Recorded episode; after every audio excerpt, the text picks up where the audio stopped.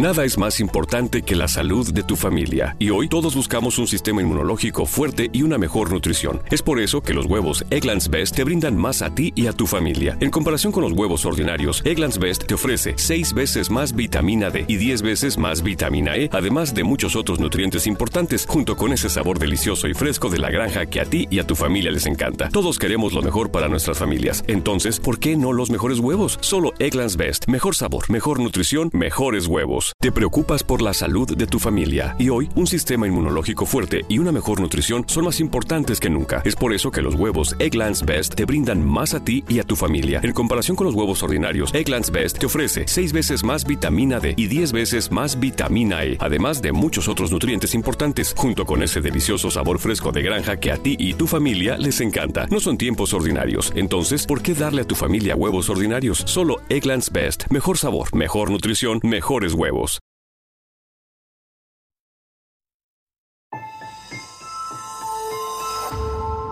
Durante años, se pensó que el Yeti vivía en los Himalayas. ¡Bienvenidos al Himalaya! Hoy, después de una extensiva investigación, sabemos que no es así. El Yeti está en México. Y este es su espacio. Yo, check this out.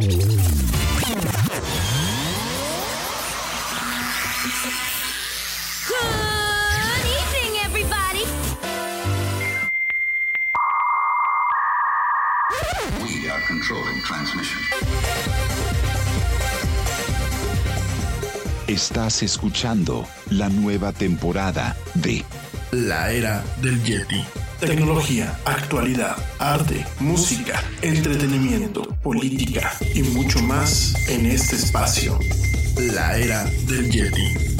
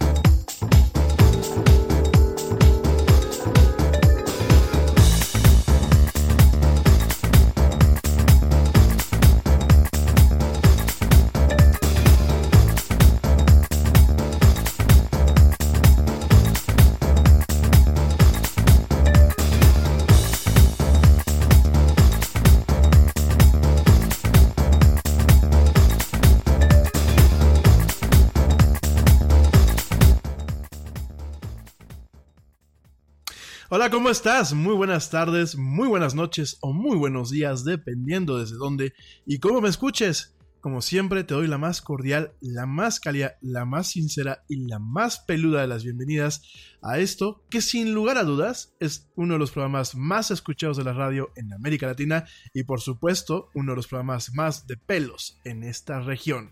Es esto que se llama la era del Yeti.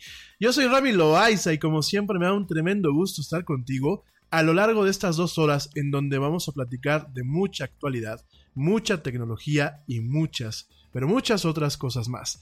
Gracias, gracias a ti que me sintonizas hoy miércoles, miércoles 27 de marzo de 2019, en vivo a través de la plataforma Spreaker y por supuesto también a ti, a ti que me escuchas a través de las diversas plataformas de streaming como lo son Spotify, iHeartRadio, TuneIn, Stitcher y por supuesto también las tiendas de eh, podcast de iTunes y de Google Play. Bueno, también pues, por ahí tenemos también nuestro canal en YouTube. Así que gracias, gracias a ti que me escuchas desde diferentes partes del mundo y que haces posible en el día a día que exista esto que es la era del Yeti.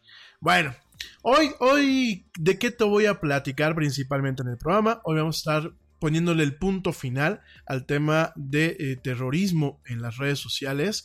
Eh, fue el tema que empezamos ayer. Realmente, pues en los minutos que me quedó de tiempo, creo que alcanzamos a platicar ampliamente, bueno, no ampliamente, profundamente del tema. Creo que te platiqué principalmente cuáles eh, son los retos que tiene actualmente Facebook, Twitter, Instagram, el mismo YouTube con el tema del manejo de grupos que pueden en algún momento desatar acciones terroristas, no solamente en la parte fundamentalista árabe, sino también en la parte eh, del nacionalismo blanco o de la derecha extrema, ¿no? Lo hemos platicado, inclusive por allí, el día de ayer estamos haciendo un pequeño, una pequeña noción también con el tema de, las, extremas izquierdas, eh, bueno, de todo un poco, ¿no? Y eh, te hice una invitación, una invitación muy, muy educada y muy amena. Espero que no me levanten la ceja como algunos de ustedes me están levantando hoy en la noche, para que realmente también como eh, ciudadanía, para que nosotros como usuarios de este tipo de plataformas, pues realmente nos pongamos un poquito las pilas y presionemos a estas empresas a que todo este tipo de contenidos se filtren, no se censuren como tal, pero los contenidos que se van eh, en una tesitura de lo que es eh, mensajes de odio, mensajes radicales, mensajes en donde se puede viralizar eh, una gama de eh, emociones encaminadas al odio a una etnia, a una persona, a un grupo de personas, pues obviamente eh, sí deberían de ser no censuradas per se, sencillamente que no se permita su publicación, sencillamente que se prohíban de antemano, ¿no? Entonces, este, lo platicamos principalmente también el día de ayer por el atentado muy lamentable que hubo hace una semana allá en Nueva Zelanda, en, en esta ciudad de Christchurch, donde, bueno, directamente, pues, una, una- una mente muy enferma se echó a, a varias gente, las, las asesinó directamente en las mezquitas allá en este país, donde, bueno, históricamente, pues, no ha tenido eh, este tipo de episodios de violencia como pues en otros países como Estados Unidos, ¿no? Entonces eh, vamos a ponerle unos puntos eh, finales a este tema, bueno, pues serán más bien puntos suspensivos, porque por supuesto a lo largo de estas emisiones muy probablemente lo volveremos a tocar, realmente este tipo de problemáticas no se acaban de la noche a la mañana y sobre todo eh, seguramente encontrarán la forma este tipo de grupos que incitan al odio, que incitan al tema de eh, la violencia, eh, la ignorancia voluntaria, que incitan al tema de la violencia, pues bueno, seguramente encontrarán formas de prosperar y de seguir haciendo daño, ¿no? Entonces, bueno, vamos a estar platicando esto eh, el día de hoy. Directamente algunas de las plataformas mencionaron o con, nos comunican que bueno pues están pensando directamente implementar ciertas restricciones a esta clase de situaciones. Eh, principalmente, bueno, pues ya eh, lo que es eh, Facebook directamente hace un anuncio en donde ha decidido pues directamente prohibir el contenido nacionalista blanco y, y de extrema derecha en Facebook y en Instagram, ¿no? Vamos a platicar, bueno, pues directamente qué representa, qué significa esto y cómo pues puede ser el principio de una regulación o autorregulación en torno a esos contenidos nocivos o sencillamente podría ser en todo caso a lo mejor pues querer tapar el sol con un dedo, no lo sé, lo vamos a platicar en unos minutos más, ¿no? Eh, por otro lado, bueno, también te voy a platicar de los 20 años de la película de Matrix, o de Matrix, como lo quieran llamar ustedes. Eh, The Matrix cumple hoy, hoy cumple eh, 20 años. La verdad es que digo, digo el tiempo y pues sí, sí, sí, sí, se queda uno así como cómo, cómo se va la vida. The Matrix eh, marcó un antes y un después en la cinematografía moderna, no solamente en los temas de ciencia ficción. Hay muchas pautas en las cuales, bueno, pues, realmente podemos ver el valor de las hermanas Wachowski, porque ya no son hermanos, ¿eh? ya son hermanas Wachowski. Entonces, bueno, directamente eh, es una película muy emblemática. Por supuesto, es una película que capitaliza en otra clase de eh, contenidos o obras previas, ya lo vamos a platicar. Y bueno, es interesante, pues en este cumpleaños número 20 de The Matrix, platicar lo que marcó en el cine, lo que marcó en la cultura popular y pues de alguna forma lo que se puede venir en algún momento en el futuro en torno a esta franquicia, ¿no? Eso por un lado, también te voy a platicar, bueno, pues el hombre que le sacó, eh, digo sacó de una forma eh, muy, muy, este, muy educada, realmente les robó, les robó 121 millones de dólares a Facebook y a Google, te voy a platicar cómo lo hizo, y bueno, pues directamente pues que vean que hay gente que realmente tiene mucho coco para poder, para poder volar, eh, este, todavía timar a las empresas de este tamaño como lo son directamente Facebook y Google, ¿no? Fue un super fraude, 121, 121 millones de dólares que eh, Evaldas Rimasauskas es- logró estafar a Facebook y a Google. Te voy a, platicar cómo lo hizo, ¿no? Eso por un lado. También te quiero platicar un poquito acerca de unos rumores de la PlayStation 5. Bueno, si nos da tiempo, si no lo pasaremos para el día de mañana. Lo que sí te quiero platicar es directamente eh, esta ley eh, de copyright que ya platicábamos el año pasado eh, en torno a la Unión Europea. Una ley de copyright muy hecha con una miopía y una ceguera de la actualidad contemporánea. Una miopía total de la forma en la que funcionan pues eh, lo que son las redes y lo que es realmente la web y todas estas plataformas. Entonces, bueno, pues directamente eh, esta ley se votó ayer, eh, de nuevo, se aprobó la directiva y eh, bueno, pues directamente es una ley que puede totalmente cambiar a nivel mundial la forma en la que opera la red, la forma en la que generamos y compartimos contenidos y puede realmente en algún momento acotar eh, de una forma negativa el funcionamiento de la red y de algunos sistemas como lo conocemos ahorita. Eh, ya lo habíamos platicado el año pasado, desafortunadamente, pues eh, pasó, pasó al final del día la ley, o sea, realmente ya fue aprobada. Y bueno, vamos a platicarla, vamos a desmenuzarla un poquito y vamos a ver qué onda, ¿no? Y probablemente pues ya después hablemos de PlayStation, si nos da tiempo, si no lo pasamos el tema para mañana. Y lo que sí, porque muchos de ustedes me lo pidieron, es que les platique qué se está cocinando en el estudio de animación de Netflix, que bueno, pues creo que es con lo que voy a comenzar este programa el día de hoy, ya que el día de ayer, pues no, no lo platiqué para andar todo de intenso y de andar de... eh, de rollero con el tema de lo que es eh, el, el asunto, el asunto del terrorismo en la red y sobre todo pues el, el acto de buscar conciencia entre nosotros, ¿no? Creo que fue lo que fue eh, el, el grueso del programa del día de ayer, buscar conciencia como usuarios de las plataformas, como usuarios de los dispositivos, como usuarios de todo lo que es la red, de que realmente se nos respete, de que realmente haya un cambio, de que realmente haya cambio en la forma de hacer política en torno a estas plataformas, a estos dispositivos. Eh, yo te invitaba, bueno, pues directamente a un cambio inclusive en general como sociedades, porque, y creo que eso, voy a ser muy puntual en lo que voy a decir, creo que somos sociedades del siglo XIX viviendo en el siglo XXI, en general, no solamente en México, sino en general creo que seguimos siendo sociedades del siglo XIX viviendo en el siglo XXI. Entonces yo creo que tenemos que buscar un cambio, creo que tenemos que buscar un empuje, creo que tenemos que eh, profesar con el ejemplo. Yo sé que en, mu- en muchos casos puede ser utópico, pero con que cada uno de nosotros vayamos cambiando muchas formas. Yo les decía ayer, bueno, pues principalmente el tema de no querer, eh, muchas veces, sobre todo las, las, las eh, sociedades latinas, tendemos mucho en ocasiones a no querer decir las cosas como son, ¿no? Entonces yo los invitaba directamente, bueno, pues buscar hacer cambios eh, sin agresión, con todo el respeto del mundo, pero buscar hacer cambios en la forma en la que nos comunicamos, buscar de que, por ejemplo, bueno, pues la gente que en ocasiones nos está compartiendo cosas que son falsas, que ya sabemos que es la tía del piolín en WhatsApp, que de verdad, ¿eh? ustedes se ríen cada vez que lo platico, pero es que es como un estereotipo, ¿eh? Es como un estereotipo, no falta la tía, que a lo mejor ya tiene unos 65, 70 años, y, que no tiene nada que hacer, y que aparte le pone un piolín, un, Tasma- un demonio de Tasmania o un Box Bunny a su, a su foto de perfil.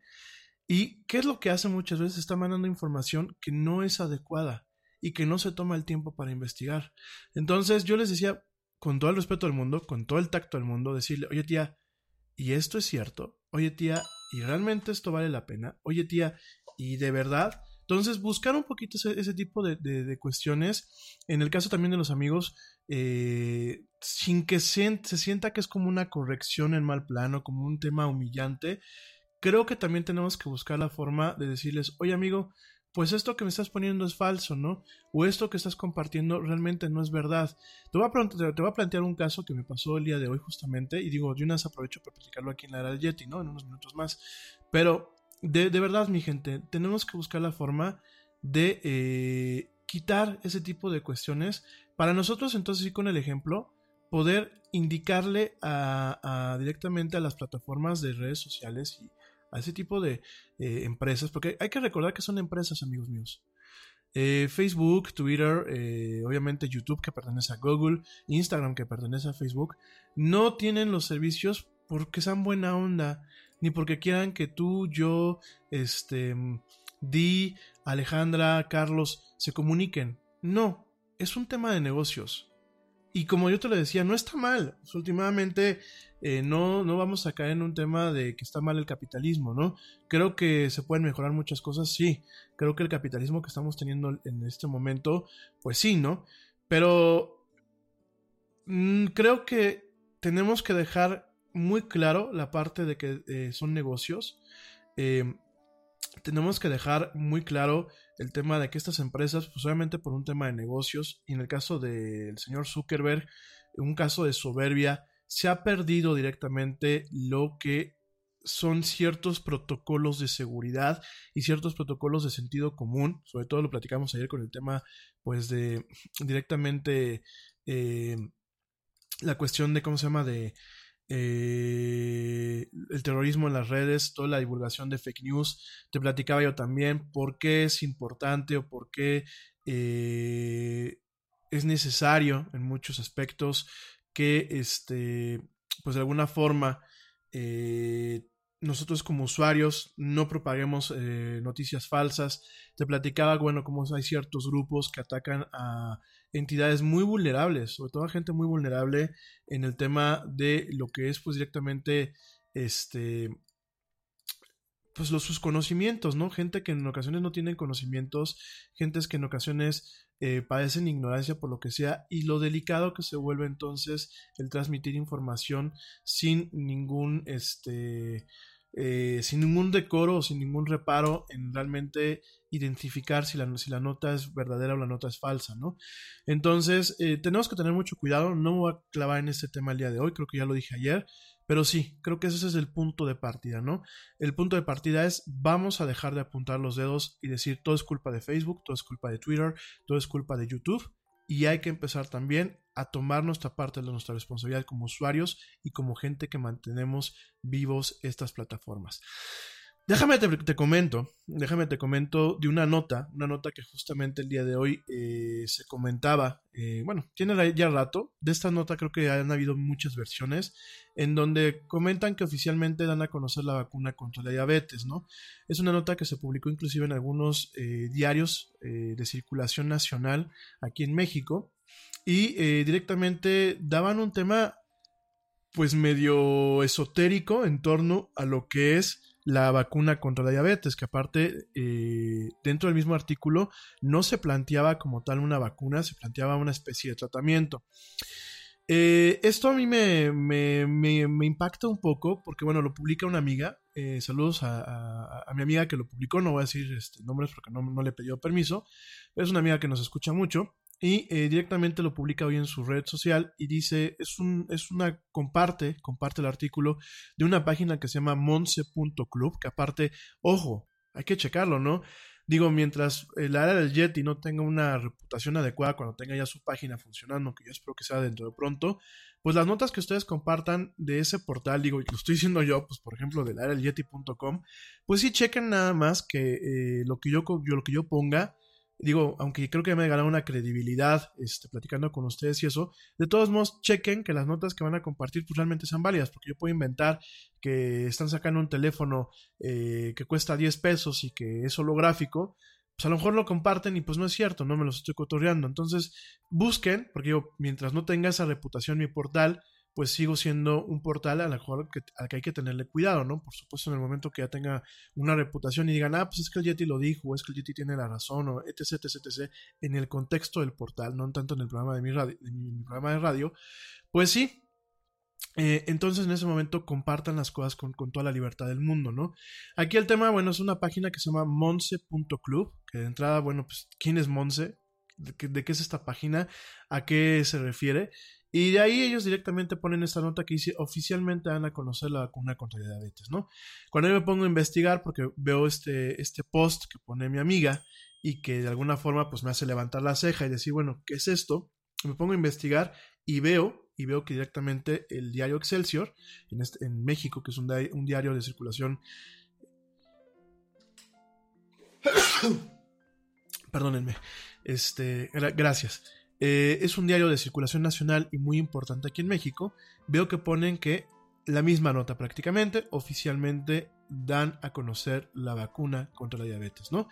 Entonces aquí directamente platican eh, sobre cómo utilizando una autohemoterapia, que bueno, ya entrada aquí tenemos un problema. Una autohemoterapia es cuando se utiliza eh, los, los componentes del plasma sanguíneo para eh, como, un, como, un, componente, ojo, no como una forma de curar, sino como un componente para, eh, o como un vehículo, como lo dicen directamente en ocasiones los científicos o los médicos, como un vehículo para llevar cierto tipo de drogas o para hacer cierta manipulación con algunas células, o como, un, o como una forma de... Eh, tener un, un, tipo de plasma que ayude a la generación celular en algunas cuestiones, ¿no?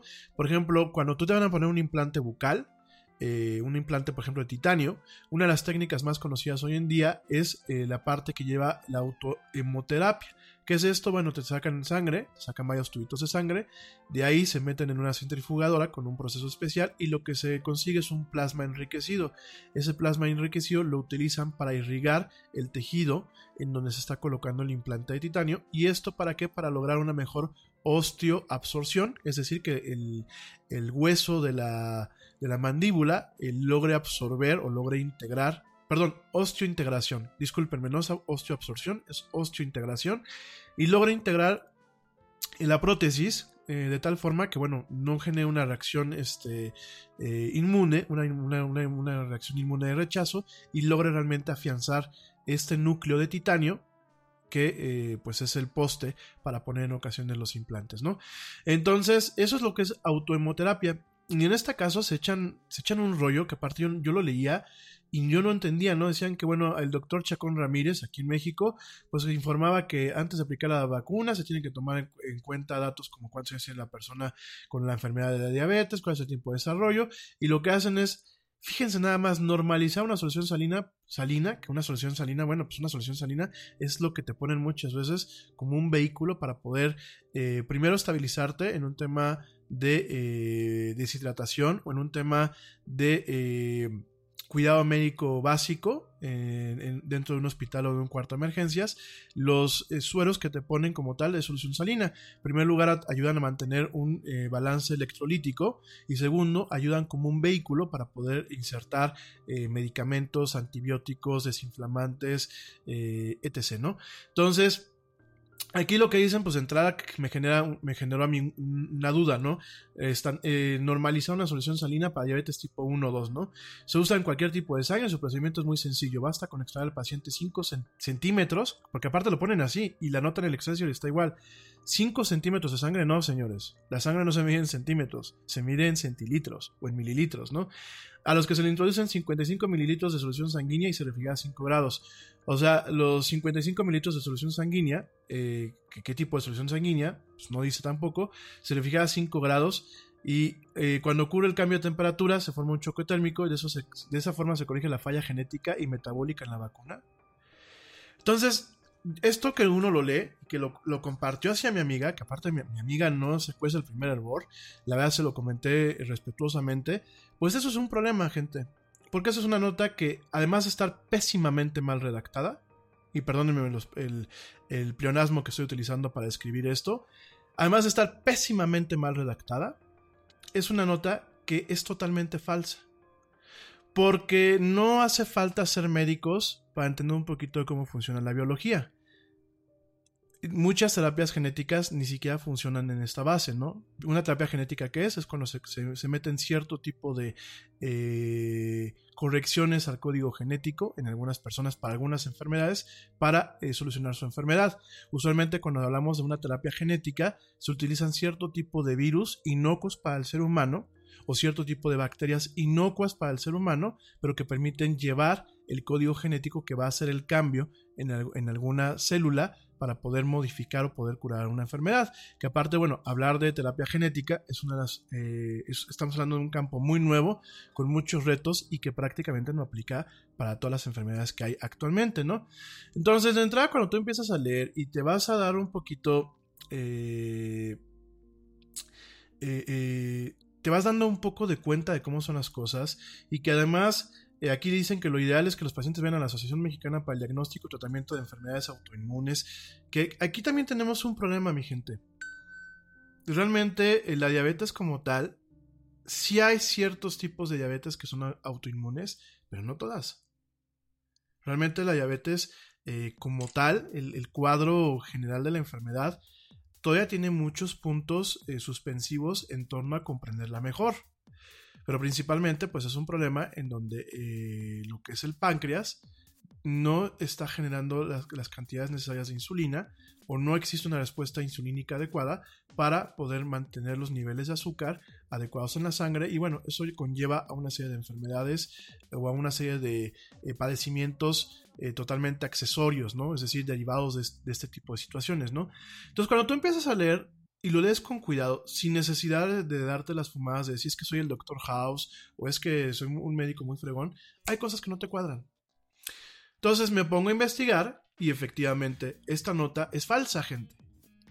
Y aquí mi amiga cometió, cometió el error de compartir algo que además de que está mal redactado, es totalmente falso y da una esperanza a las, a las personas que están aquejadas de esta enfermedad con algo que sin, sin necesidad de ser científico, a mí me dice que esto es pues como, como el aceite de limón o como el aceite de víbora, ¿no? O sea, realmente no es como una cura milagrosa y realmente no, no o sea, no, no tiene ni pies ni cabeza científicos en lo que está diciendo y por supuesto no creo que tenga resultados.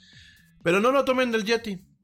Sale la Comisión Federal para la Protección contra Riesgos Sanitarios, la COFEPRIS aquí en México, que bueno, pues es la instancia encargada de aprobar y regular fármacos y directamente asegura en su sitio que no existe ninguna vacuna aprobada contra la diabetes, ¿no? En ese sentido también comenta que la Fundación Vive tu Diabetes nos ha presentado protocolo para revisar la calidad y la seguridad de la supuesta vacuna, también llamada autohemoterapia. Que a ver, aquí no es, a ver, habla- no es una vacuna. La vacuna como tal, cuando nosotros, si nos vamos directamente a un, a un término muy práctico de, de diccionario, una vacuna es un compuesto que tiene principalmente un tipo de virus o un tipo de bacteria suspendido y sirve para inmunizar a la persona que se le aplica esta vacuna. ¿Cómo se inmuniza cuando el virus está desactivado o la bacteria está desactivada? Lo que hace es le das chance al sistema inmunológico a través de sus eh, leucocitos, de sus leitrocitos, de sus eritrocitos, de los diferentes tipos de células especializadas, le das chance de que analice la información, le das chance de que realmente eh, entienda cómo es el, el virus o la bacteria en cuestión y sepa cómo reaccionar en caso de una infección a futuro. Ese es el principio básico de las vacunas. Las vacunas como tal, si nos vamos al- concepto y, nos vamos a la esencia básica de lo que es el protocolo de inmunización utilizando una vacuna, es principalmente un tema preventivo. ¿Estamos de acuerdo en ese sentido? ¿Hay algunas vacunas que sirven para curar la enfermedad cuando ya se desarrolló? Sí, pero principalmente cuando hablamos de un esquema de vacunación es en índole de medicina preventiva. En este caso, no es una vacuna, porque no se está inmunizando al cuerpo. Es un tipo de terapia, y de hecho lo dice el nombre, autohemoterapia, que es utilizar el compuesto sanguíneo de uno para tratar algún tipo de enfermedad. Y bueno, directamente la Fundación Vive tu Diabetes, que es la que publica este anuncio en, primera instancia y después de ahí todo el mundo lo empieza a transmitir, pues además de todo esto y de este doctor, ya cuando tenemos todo este caso completo, nos damos cuenta que es un tema charlatán, es un tema que no debía de haberse publicado y lo publicó, repito, Excelsior, el Universal, el mismo Reforma en su momento lo tiene, lo tiene publicado porque estoy viendo aquí los resultados de la búsqueda. Y la verdad es un tema muy delicado, mi gente, porque puede la gente emocionarse. Hay que recordar que la, la diabetes es una enfermedad muy cabrona, es una enfermedad muy destructiva, es una enfermedad degenerativa, es una enfermedad cara de mantener en ocasiones, muy delicada porque ocasiona pérdida de miembros, ocasiona ceguera, ocasiona daño renal. Entonces es una enfermedad muy cabrona y el darle una esperanza con un, proto con un tratamiento, ni siquiera quiero decir protocolo porque no, no tiene la cabeza de un protocolo, un pseudo tratamiento, milagro, que no existen los datos adecuados para decir, oigan, sí o no, es, me parece que es muy poco afortunado, me parece que es muy poco eh, ético y me parece que es darle esperanza a la gente que como lo ven en un Excelsior o lo ven en algún medio nacional, diga, oye, pues ha de ser cierto, y que vayan a poner su vida en jaque con un tema de estos, ¿no?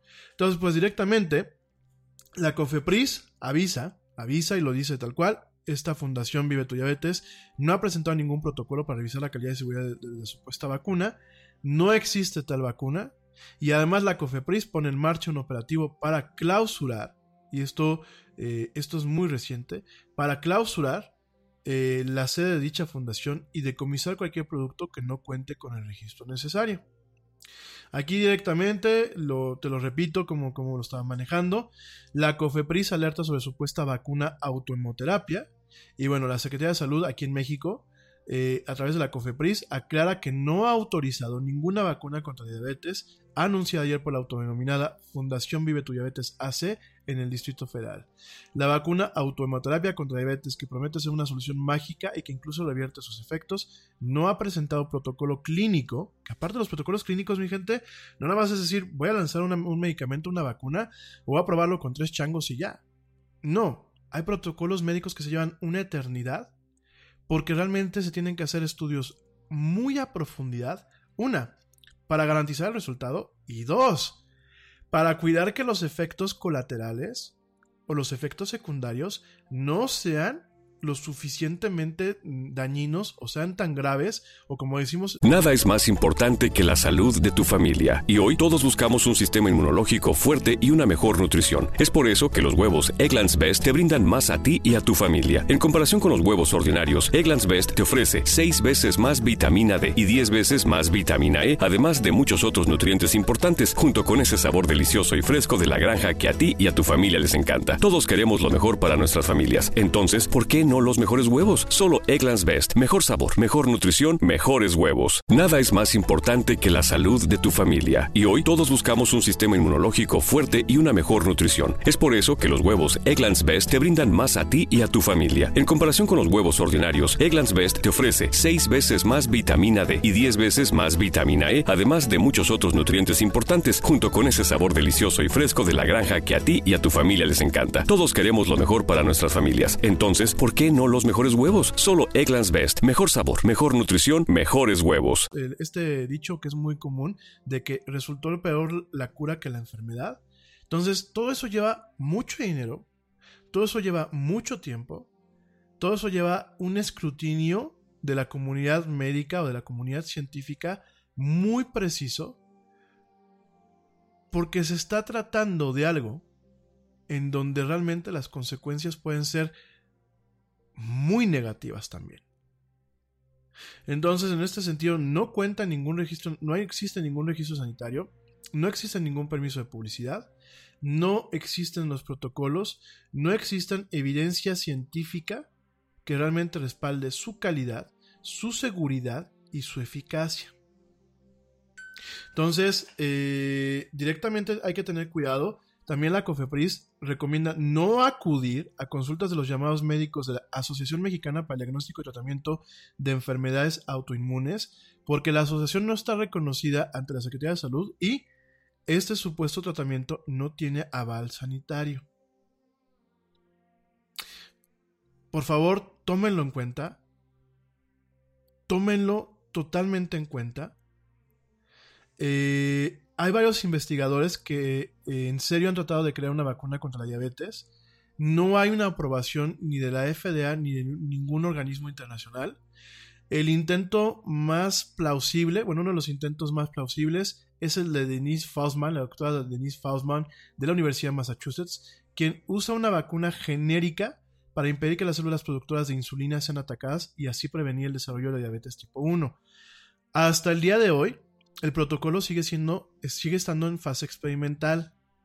No hay una, una publicación del protocolo o del tratamiento de forma pública y no hay una versión eh, comercial o de consumo público disponible. Hay otro que es el de el doctor Lawrence Steinman, profesor de pediatría y neurología de la Universidad de Stanford, quien ha probado una vacuna en 80 pacientes con diabetes tipo 1 para evitar la destrucción de las células beta encargadas de producir insulina. Estas que se encuentran en, unos, en unas partes del páncreas que se le conoce como islotes de Langerhans. Bueno, pues directamente es eh, un tipo de vacuna que lo que protege es el páncreas y hace que se vuelva resiliente a este tipo de ataque o a este tipo de atrofio. A pesar de que esta investigación resultó favorable, se deben de realizar ensayos más amplios, de duración más larga y sobre todo con varios equipos de investigación que estén al tanto de los resultados, porque muchas veces uno puede contaminar un estudio o puede contaminar un protocolo de investigación y en ocasiones no te das cuenta hasta que te lo validan en otro tipo de, de laboratorios. Entonces, créanme mi gente, créanme que esta nota la está dando en conjunto COFEPRIS y la Federación Mexicana de Diabetes. Es una nota muy puntual, es una nota que esta es la que deberíamos de compartir y dejar de compartir este tipo de soluciones y tratamientos milagros que lo único que hacen hoy por hoy matan a la gente o la dañan totalmente. Hay que tener mucho cuidado, de verdad. Miren, yo no estoy peleado con la medicina alternativa. Y una vez lo quiero dejar claro, no estoy peleado. Porque creo que al pelearte con el tema de la medicina alternativa está siendo muy soberbio. Porque el ser humano todavía no lo conoce todo. Aquí la cuestión es que la medicina alternativa desafortunadamente no ha buscado en muchas instancias el reconocimiento por parte de la comunidad científica. No es una conspiración por parte de las grandes farmacéuticas, que si bien hay que reconocer que son una mafia, tampoco son la mafia eh, como la pintamos muchas veces en, las teorías de la conspiración. Una farmacéutica, pues eh, parte del negocio es que la gente también esté bien. Y las farmacéuticas tienen mil y formas de financiarse, no solamente vendiendo eh, medicinas constantemente para la gente que está enferma. Realmente muchas farmacéuticas hacen su dinero, fíjense nada más, de lo que son aquellos productos o medicamentos que se le llaman en inglés over the counter, que son directamente los medicamentos que tú compras en una farmacia sin receta médica. Empresas como GlaxoSmithKline, este, como Merck Sharp eh, como eh, Pfizer, esas farmacéuticas mucho de su ingreso lo hacen a partir de, esta, de este tipo de medicamentos y a partir de la venta de componentes activos, de sustancias activas o de otro tipo de insumos, inclusive para laboratorios más pequeños que ellos o para otro tipo de industrias. Ah, Ustedes piensan que, por ejemplo, aquí los laboratorios del Dr. Simi, todo lo que hacen lo hacen directamente ellos. No, muchos componentes los compran directamente a las farmacéuticas. Muchos componentes activos en algunas preparaciones pertenecen al componente activo que te vende la farmacéutica basado en el patente que a lo mejor en su momento ya expiró y por eso permite que haya medicamentos genéricos, ¿no? Ojo, estoy poniendo un ejemplo, no digo que sea el caso del Dr. Simi, hay otros laboratorios orgullosamente mexicanos que manejan medicamentos genéricos y que compran directamente de, del laboratorio, por ejemplo, como Bayer, que te recuerdo que Bayer pues, es una de las farmacéuticas más grandes, compran directamente del laboratorio el componente activo y con los modelos de producción y los volúmenes de producción que ellos trabajan, bueno, pues obviamente hacen más barato el medicamento. Entonces, nada más para que lo tomen en cuenta, ¿eh? No existe digo, sí son mafiosas las empresas este, farmacéuticas, pero son mafiosas con otro tipo de tácticas, por ejemplo, como el cobrar por ciertos medicamentos, cobrar altos, altos incrementos o altos precios, que muchas veces ni siquiera el usuario normal los padece, porque bueno, para eso se tienen en ocasiones seguros de gastos médicos. Pero no es el tema, como yo se los platicaba, de decir, es que nos quieren tener a todos enfermos para hacerse millonarios. No. No, porque de hecho, por ejemplo, en su momento... Eh, les voy a dar nada más un ejemplo muy, muy breve. Una empresa como, como Bayer hace más dinero de la venta de los productos over the counter, por ejemplo, antigripales, antihistamínicos, eh, anti este, eh, anti, antiacidez, eh, productos para el tema estomacal, productos de cuidado personal inclusive, hacen mucho más dinero con esta parte que en ocasiones con los medicamentos especializados. Entonces, eh, realmente, pues no es que nos quieran tener enfermos. Pero sí, eh, el tema de autorizar medicamentos hoy en día es un proceso muy largo, muy pesado, sobre todo para garantizar lo que es biocompatibilidad, seguridad, calidad y eficacia. Entonces, eh, no es de enchilame la otra guardapetra, queridos amigos como decimos aquí en México, no es sencillo. Es un tema muy complejo y por eso en ocasiones la medicina alternativa levanta, hace que muchas cejas se levanten, porque si bien pueden tener una alternativa realmente eh, que permita curar una dolencia o tratar una dolencia, no se ha cumplido con el protocolo adecuado para garantizar su seguridad, sobre todo en el tema de eh, este, efectos secundarios, porque los efectos secundarios eh, son muy cañones. Y a lo mejor hay personas que yo me puedo tomar una aspirina y no me pasa nada más que quitarme el dolor de cabeza y sentirme bien. Hay personas que se toman una aspirina en algunos contextos y pueden llegar hasta el hospital. Y no porque sean precisamente alérgicas a la, a, aspirina se tenga un choque este, anafiláptico. Muchas veces es por el tipo de reacción que en ciertos organismos puede tener un medicamento sin necesariamente ser un tema directamente eh, de alergias, ¿no? También te recuerdo, también te lo recuerdo, que eh, también se tiene que investigar las interacciones con otros medicamentos, que eso obviamente también se requiere en estos protocolos, y también se tienen que investigar muchas veces en qué cuadros clínicos se puede tratar una dolencia con un medicamento y en, qué cuadros clínicos no, ¿no? Por ejemplo, mi gente que me escucha en España no me dejan mentir. Mucho tiempo ha habido un tema de controversia en torno al abuso del paracetamol allá, porque para todo te dan el paracetamol. Y hay casos de inclusive dolores musculares en donde el, el paracetamol en ciertas personas, bajo ciertos contextos, no está recomendado. Entonces aquí tenemos esta circunstancia. Yo creo que la verdad es un tema eh, que hay que tener cuidado. Quise aprovechar para eh, desmentir este tema. No hay vacuna todavía para la diabetes. No hay vacuna todavía para la diabetes. No hay vacuna todavía para la diabetes. Lo estoy repitiendo tres veces, mi gente. No se dejen engañar. No compartan información falsa que el día de mañana puede afectar a un familiar suyo. Tengan cuidado nada más. Tomen sus precauciones y si ven algo que es demasiado bueno para ser verdad, levanten la ceja, duden e investiguen su veracidad. En fin, mi gente, me voy rapidísimo a un corte, no me tardo nada. Te recuerdo nuestras redes sociales para que entremos en contacto y platiquemos. Facebook.com diagonal la era del Yeti, Twitter arroba el Yeti oficial, Instagram arroba la era del Yeti. No me tardo nada, estamos platicando muy a gusto esta tarde de miércoles. Ya es, por fin es mitad de semana, este miércoles 27 de marzo, en esto que es la era del Yeti. No me tardo nada. Bueno, un poquito, ¿no?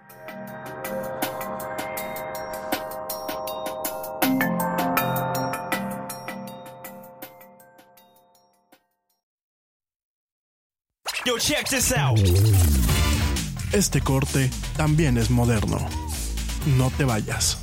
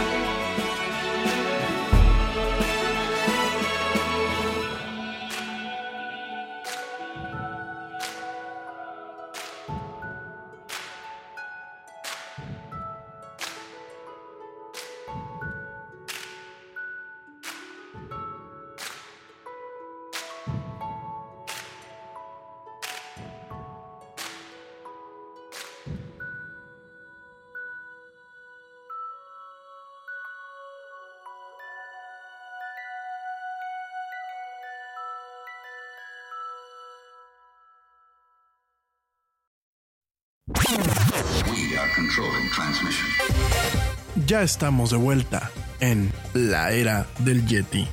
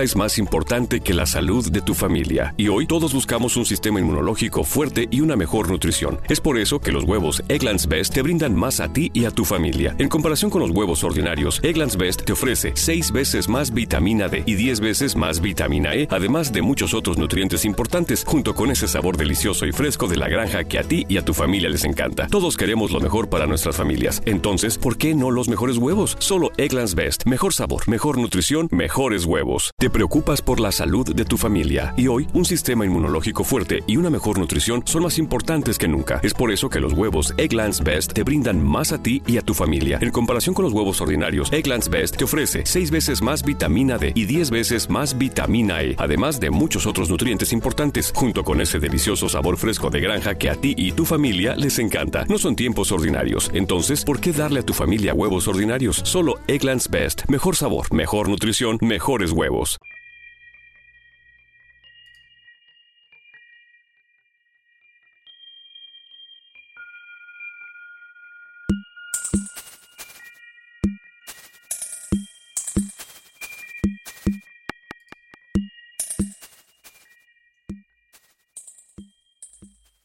Ya estamos de vuelta en esto que es la era del Yeti. Mil gracias a toda la gente que me escucha eh, de todas partes del mundo. Principalmente, siempre digo el top 10, pero igual siempre toco algunas, este, algunos países que luego no me aparecen aquí en las estadísticas. Quiero mandar saludos eh, muy sinceros y, y agradecimientos a la gente que me escucha en México, en los Estados Unidos, en España, en Puerto Rico, en Islandia, en Guatemala, en Venezuela, en Argentina, en Canadá, en Italia, en Colombia, en Suiza, en Suecia, en el Reino Unido en Alemania, en Francia y eh, por último en Noruega. Gracias a todos ustedes.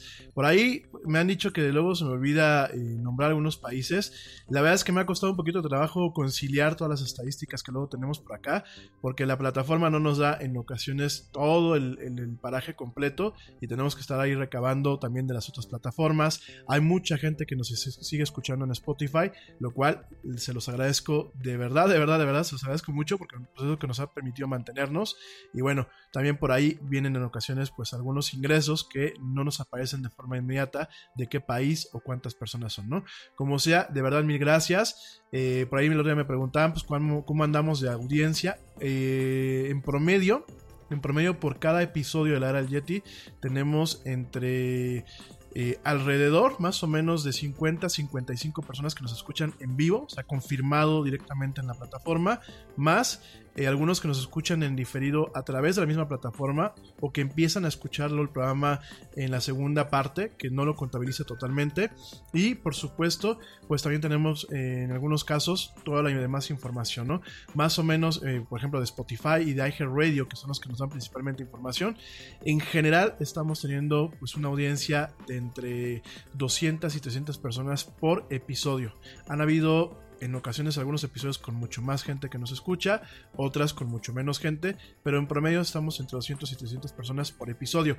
Que ojo, eh, nos hemos dado cuenta que el episodio muchas veces hay gente que escucha el episodio de hace una semana, lo, apenas lo va escuchando hoy. Entonces eso pues en su momento ya no lo contabilizan, pero bueno, se vuelve un poco, se vuelve un poco complejo este tema aquí del manejo de esto que es el radio, que no todo el mundo nos escucha en vivo, sino también se vuelve un poquito eh, complejo el tema de este eh, eh, las emisiones de radio, la parte en vivo y la parte en diferido y conciliar entre todas las plataformas en las que estamos. Mil gracias, gracias a la gente que me escucha, saludos al equipo técnico del área del Yeti, al equipo honorario, a George de Negre y al buen Ernesto Carbó, gracias, saludos a la guapísima Di que seguramente me está escuchando, espero yo, gracias también, saludos a Ale Dressler, saludos a Joe Shonesi, saludos a la Chelita Cuántica, saludos a, a Dani Arias, saludos a Pablo Marín, a Bere Castillo, a Blanquita Chaya, a, mi primo Edgar. Bueno, saludos en general. Después, ¿saben qué? hoy no voy a dar muchos saludos, mejor mañana, porque ya, traemos un poco el tiempo colgado.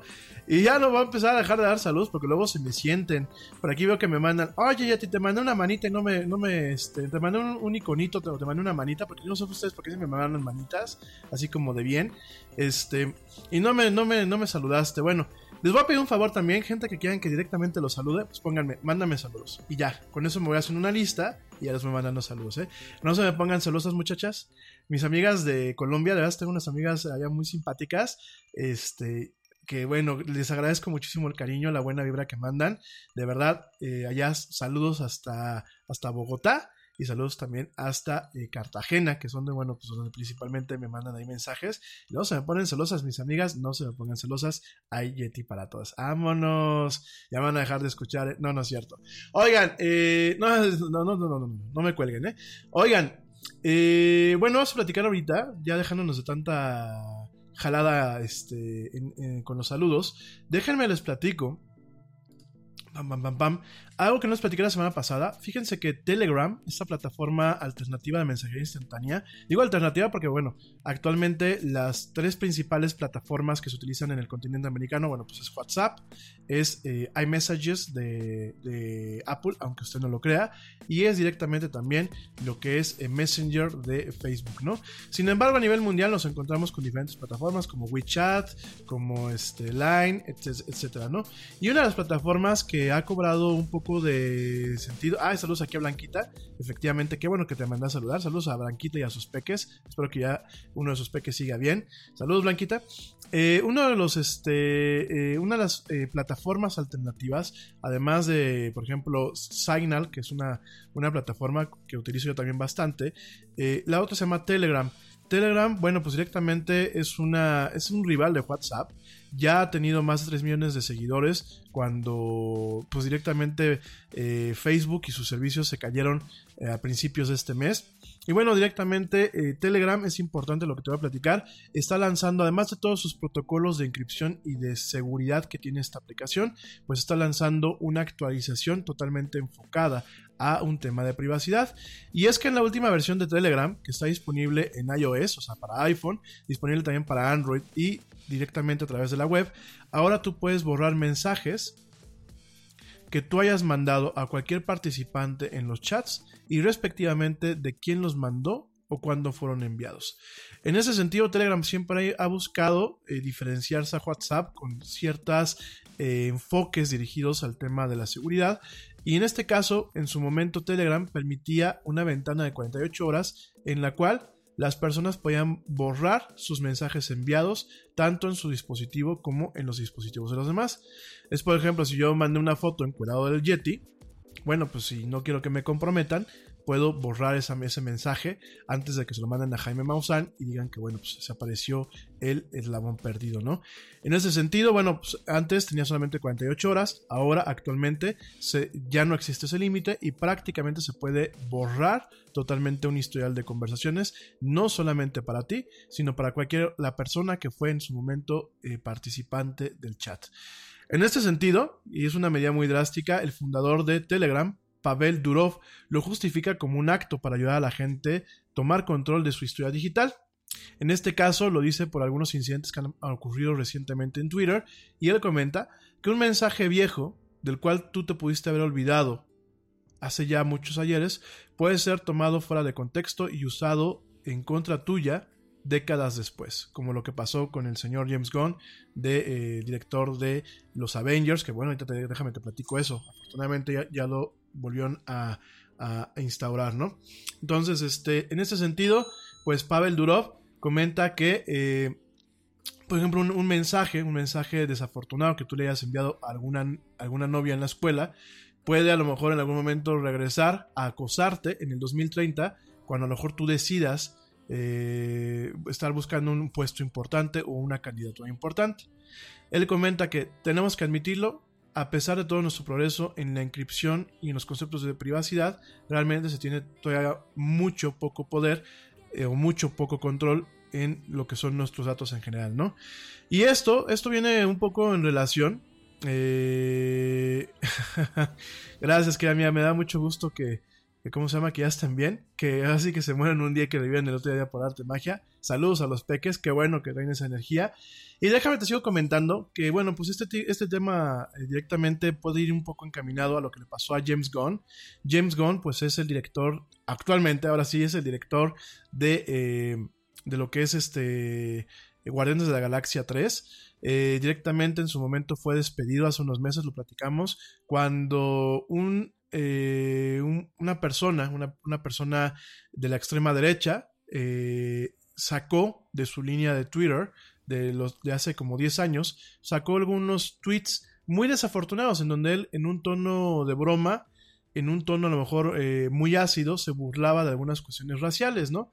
Entonces, ¿qué fue lo que pasó? Bueno, pues directamente esta persona para afectarlo sacó a la luz estos tweets viejísimos. Ya en su momento James Gunn había pedido, había pedido disculpas hace 5 o 6 años, que había ofrecido disculpas. En este, eh, esta persona sacó estos tweets, lo sacó de contexto, lo despiden y déjame rápidamente te hago un paréntesis muy breve recientemente lo vuelven a contratar para que dirija Guardianes de, de, la Galaxia 3 y bueno, dirija otras películas de Disney, ¿no? Entonces, en ese sentido, y basado en este tipo de circunstancias, Pavel Durov, que es el fundador de Telegram, directamente comenta que lo que está haciendo es darle a la gente la libertad de liberarse de indiscreciones del pasado y directamente de poder tener un control adicional sobre la información, un control que además de todo permita que no se saquen de contexto las cosas, ¿no?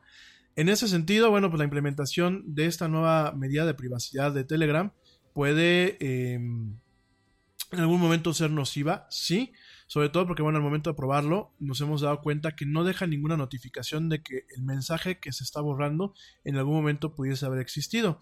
Entonces, realmente, eh, en este contexto, pues en algún momento podría generar que una persona sin autorización de la otra, pues directamente borre borre completamente un historial de, conversación o directamente borrar algunos elementos que den contexto esencial y que permitan generar una eh, malinterpretación de sus palabras, ¿no?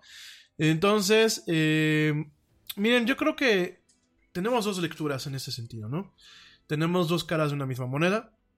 Por un lado, creo que es una ventaja el tener un control íntegro sobre la información.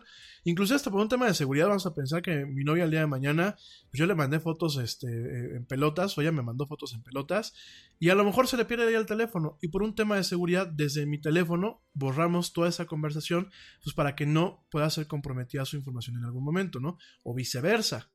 Eh, en temas de negocios, por ejemplo, ¿no? Digo, yo me voy al tema del sexting porque es la, principal aplicación en ocasiones con el tema de, las uh, aplicaciones de mensajería.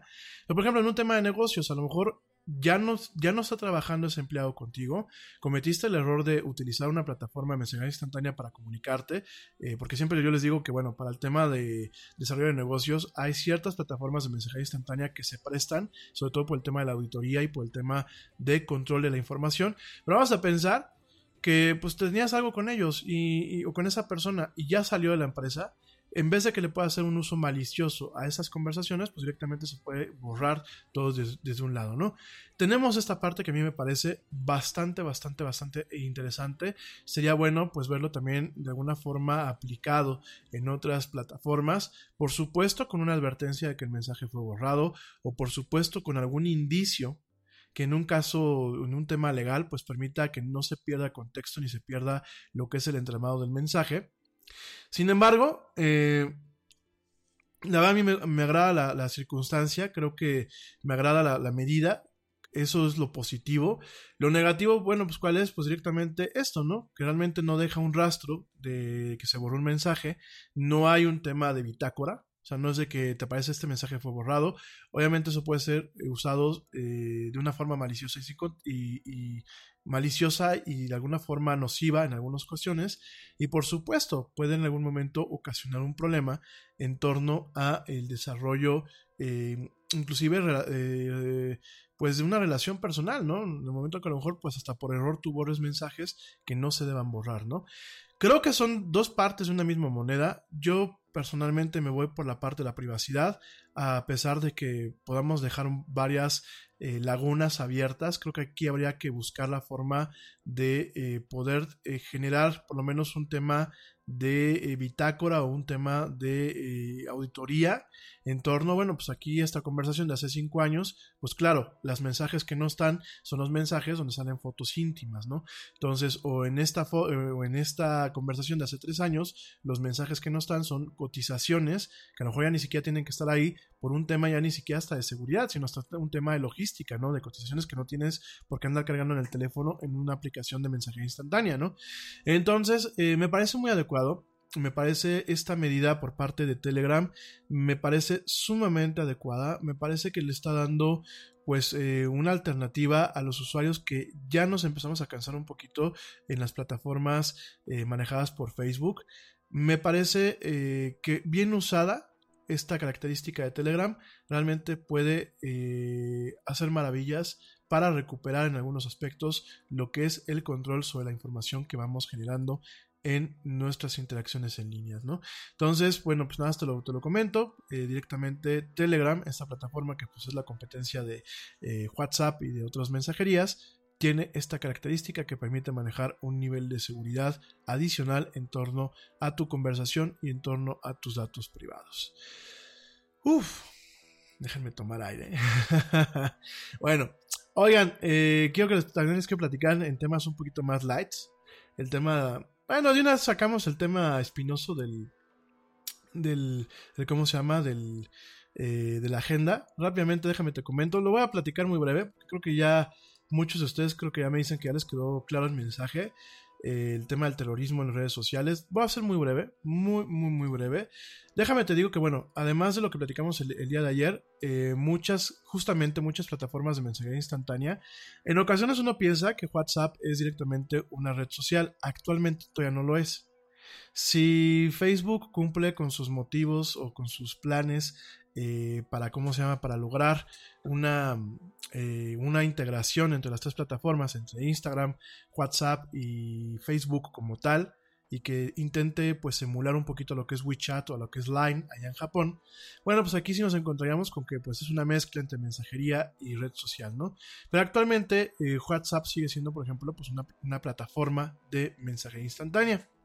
Y dicho todo, dicho todo esto, déjame te comento que parte también eh, de la frontera que va creciendo para los grupos terroristas son las aplicaciones eh, de mensajería instantánea y por supuesto los eh, grupos que se generan ahí, ¿no?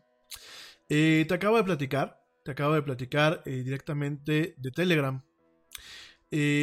muchas compañías, muchas compañías de tecnología han intentado apretar o han intentado presionar para eh, evitar que se generen grupos en sus plataformas, principalmente en las plataformas de mensajería, grupos eh, de comunicación, por ejemplo, de terroristas, no solamente islámicos, sino también de extremas eh, nacionalismos blancos, extremas derechas, neonazis, etc. Entonces, en ese sentido, directamente, sí existen ciertas barreras, sí, existen ciertos métodos de protección. Por supuesto, aquí hay que hacer un balance entre lo que es privacidad y un poco el tema de la policía dentro de esas plataformas. Sin embargo, tenemos que reconocer que Facebook, Twitter, YouTube y Telegram, bueno, pues directamente eh, se están volviendo pues muy inhóspitas, por ejemplo, para ISIS, por ejemplo, para Al Qaeda, por ejemplo, para algunos grupos neonazis en lo que es Europa Central. Sin embargo, hay que recordar que en su momento, y de aquí viene la plática, ISIS utilizó la plataforma Telegram como su primera aplicación eh, o su aplicación base para... Te preocupas por la salud de tu familia y hoy un sistema inmunológico fuerte y una mejor nutrición son más importantes que nunca. Es por eso que los huevos Egglands Best te brindan más a ti y a tu familia. En comparación con los huevos ordinarios, Egglands Best te ofrece 6 veces más vitamina D y 10 veces más vitamina E, además de muchos otros nutrientes importantes, junto con ese delicioso sabor fresco de granja que a ti y tu familia les encanta. No son tiempos ordinarios, entonces, ¿por qué darle a tu familia huevos ordinarios? Solo Egglands Best. Mejor sabor, mejor nutrición, mejores huevos. Te preocupas por la salud de tu familia y hoy un sistema inmunológico fuerte y una mejor nutrición son más importantes que nunca. Es por eso que los huevos Egglands Best te brindan más a ti y a tu familia. En comparación con los huevos ordinarios, Egglands Best te ofrece 6 veces más vitamina D y 10 veces más vitamina E, además de muchos otros nutrientes importantes, junto con ese delicioso sabor fresco de granja que a ti y tu familia les encanta. No son tiempos ordinarios, entonces, ¿por qué darle a tu familia huevos ordinarios? Solo Egglands Best. Mejor sabor, mejor nutrición, mejores huevos. Eh, soltar o para liberar o publicar eh, comunicados de prensa. Ah, claro, porque el hecho de que seas un grupo terrorista no significa que no seas organizado y que no eh, comuniques o no, no, publiques comunicados de prensa, ¿no? Entonces, en ese sentido, bueno, pues mucho tiempo utilizó Telegram, sobre todo también por el tema de la inscripción de punto a punto. Eh, esto porque, bueno, muchas veces ellos ya no, ya no podían eh, hacer páginas web y blogs en servicios como Tumblr y como WordPress o inclusive en algunos hostings. Entonces, bueno, pues directamente eh, desde Telegram mucha de esta gente atacó. Por supuesto, durante el año pasado Telegram empezó a apretar en, términos de seguridad para evitar que estos grupos pues directamente interactúen y se, y se pongan de acuerdo y que publiquen cosas a través de esas plataformas. Sin embargo, siguen habiendo algunas eh, plataformas alternativas eh, para este tipo de grupos, no solamente para ISIS y Al Qaeda, te lo vuelvo a repetir, sino para grupos inclusive ultranacionalistas. Eh, discúlpame. una de estas plataformas, bueno, pues directamente se llama Rocket Chat, en donde, bueno, pues directamente en Rocket Chat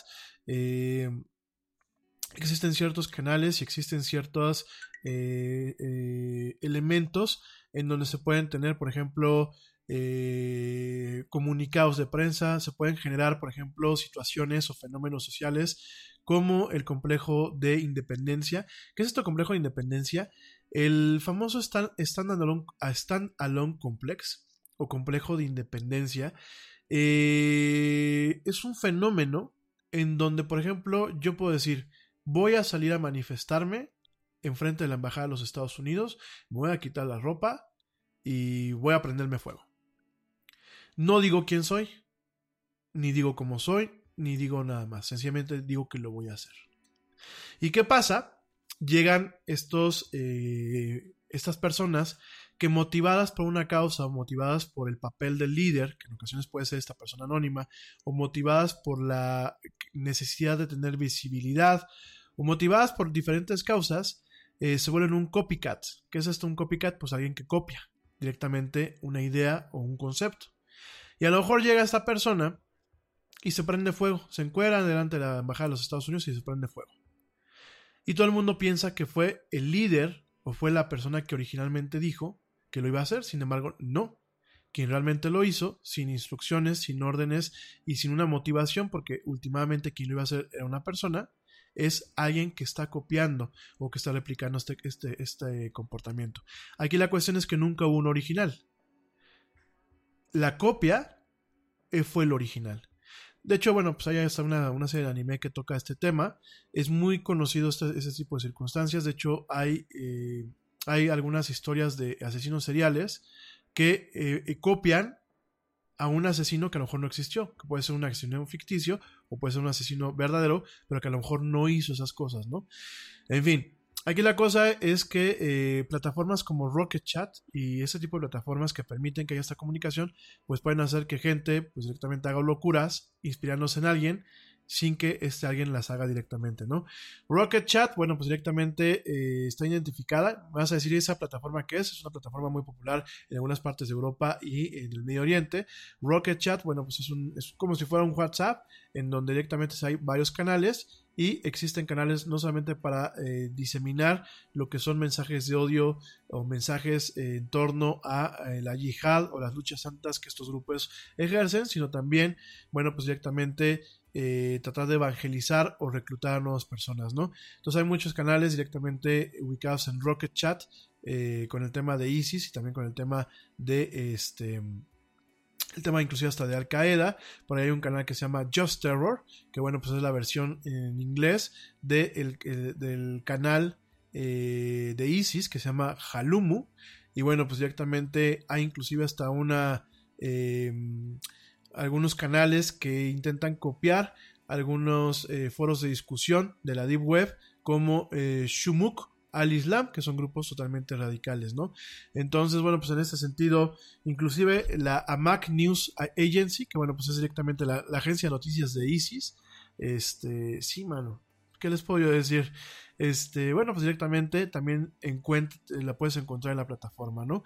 Eh, en el 8 de enero, que fue cuando se hizo este, esta investigación, pues habían más de 700 usuarios en el servidor, que bueno, pues directamente tienen los canales de ISIS, ¿no?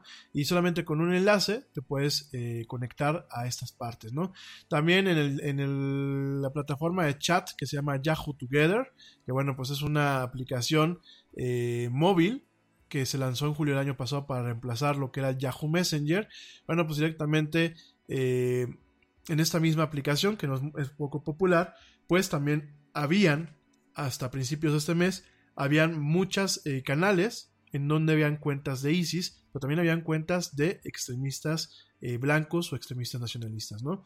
También en la aplicación Viber, eh, que es otra, otra plataforma de mensajería instantánea, eh, directamente también nos encontramos con que la Nashir News Agency, o la agencia de noticias Nashir, que bueno, pues es una agencia vinculada directamente a ISIS, bueno, pues directamente también nos encontramos este, este tema, ¿no? Este tema en donde tenemos varios canales dedicados a, a promover, a promulgar y a propagar ese tipo de propaganda, valga la redundancia, eh, en torno a generar odio, a generar el tema del terror e inclusive a formar células que permitan el día de mañana llevar a cabo atentados terroristas, ¿no?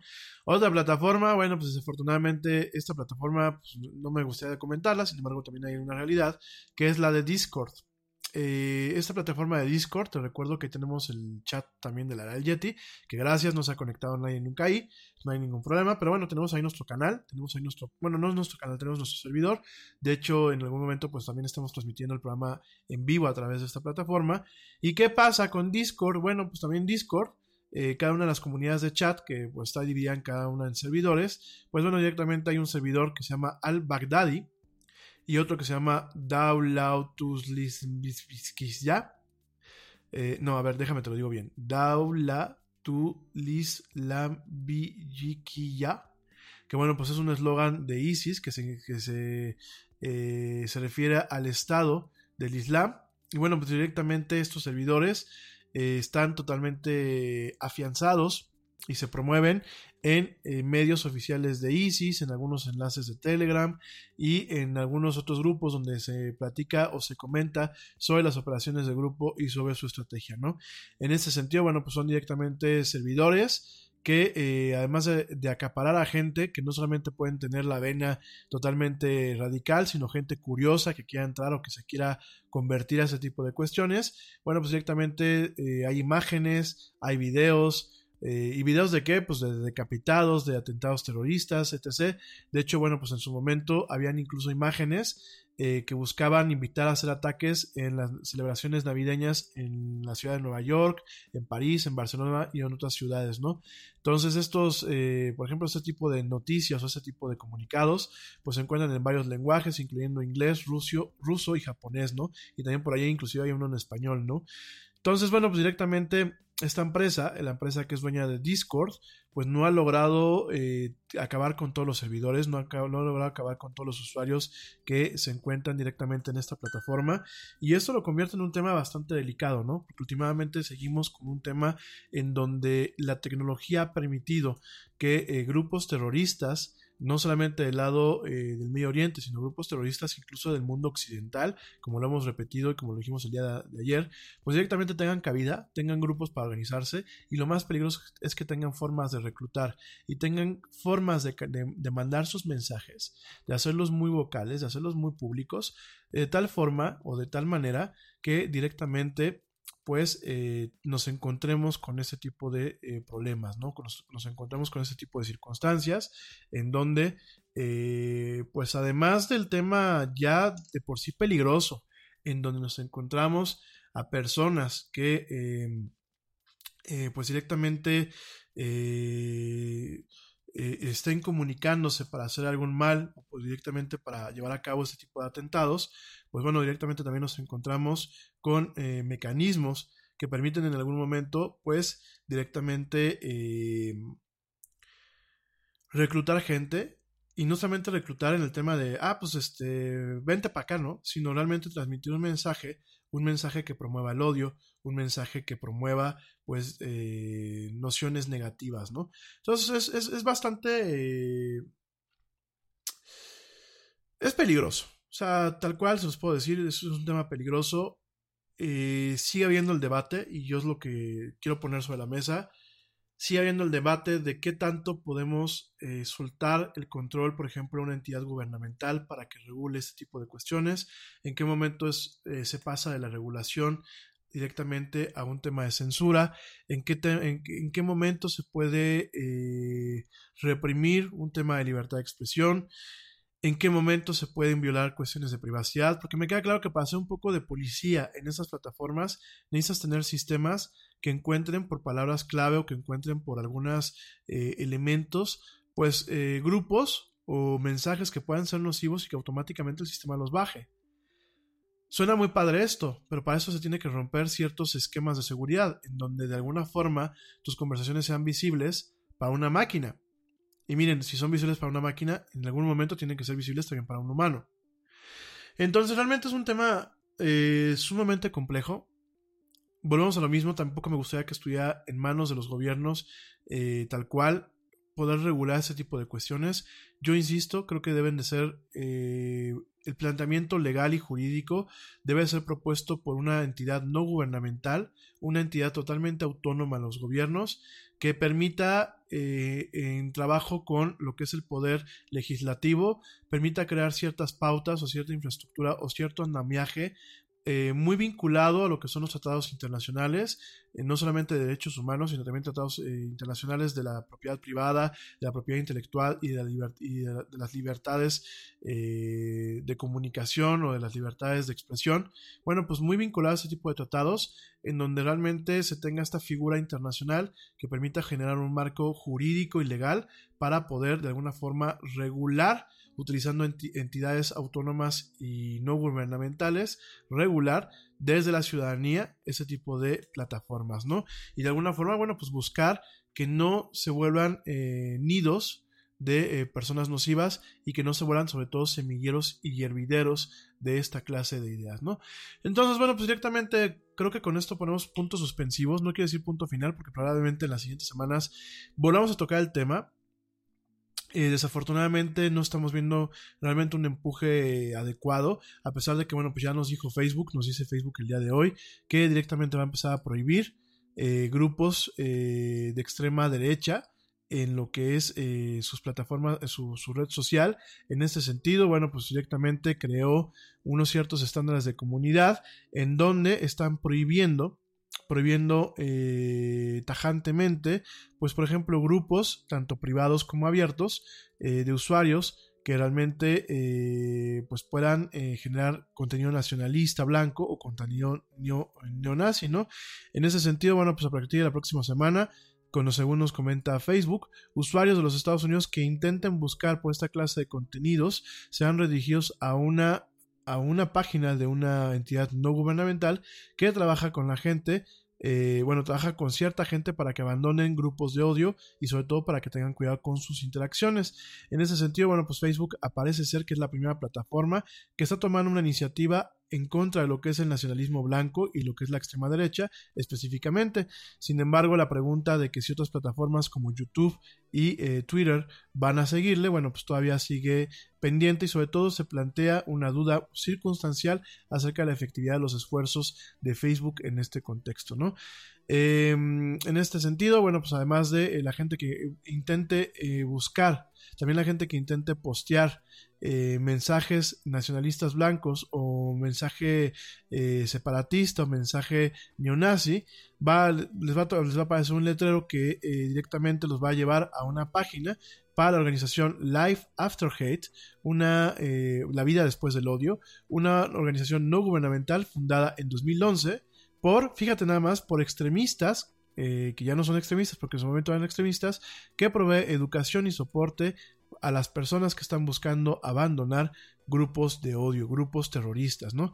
Entonces, bueno, pues directamente eh, lo que están buscando, lo que están buscando es que haya gente que abandonen, abandonen directamente estos grupos y eh, busquen, de alguna forma, busquen eh, pues curarse, porque últimamente el odio y el odio del extremismo eh, religioso, el extremismo ideológico, no deja de ser en muchos aspectos una enfermedad, ¿no?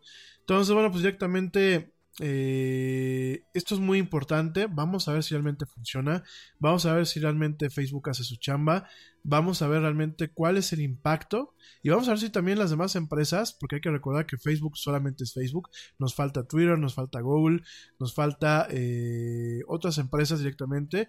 Pues Pinterest, por ejemplo, tomen eh, muy en serio esa circunstancia y realmente empiezan a aplicar las mismas medidas que eviten que se sigan propagando estos mensajes de odio y que sigan eh, aumentando de tamaño y, de personas este tipo de grupos enfocados al odio, ¿no? Entonces, bueno, pues directamente en este sentido, Rashad Robinson, presidente del de, grupo eh, de derechos civiles Change of Color, dijo que la, el movimiento que está haciendo Facebook o la medida que está tomando Facebook debería animar a otras plataformas a actuar urgentemente eh, para cortar de raíz directamente el problema que va vinculado a las ideologías de nacionalismo blanco o bien de extrema derechas y neonazis, ¿no? Entonces vamos, a ver qué pasa. Ya Twitter eh, actualmente prohíbe cuentas que se afilian con grupos que promuevan violencia en contra de civiles y eh, de personas que, bueno, vayan en contra de lo que puede ser un concepto ideológico, ¿no? Sin embargo, bueno, pues directamente Facebook aparece ser que es la primera plataforma grande que toma una instancia más profunda y más amplia en torno a combatir el nacionalismo blanco y el separatismo que actualmente a nivel mundial nos ha tocado ver, ¿no?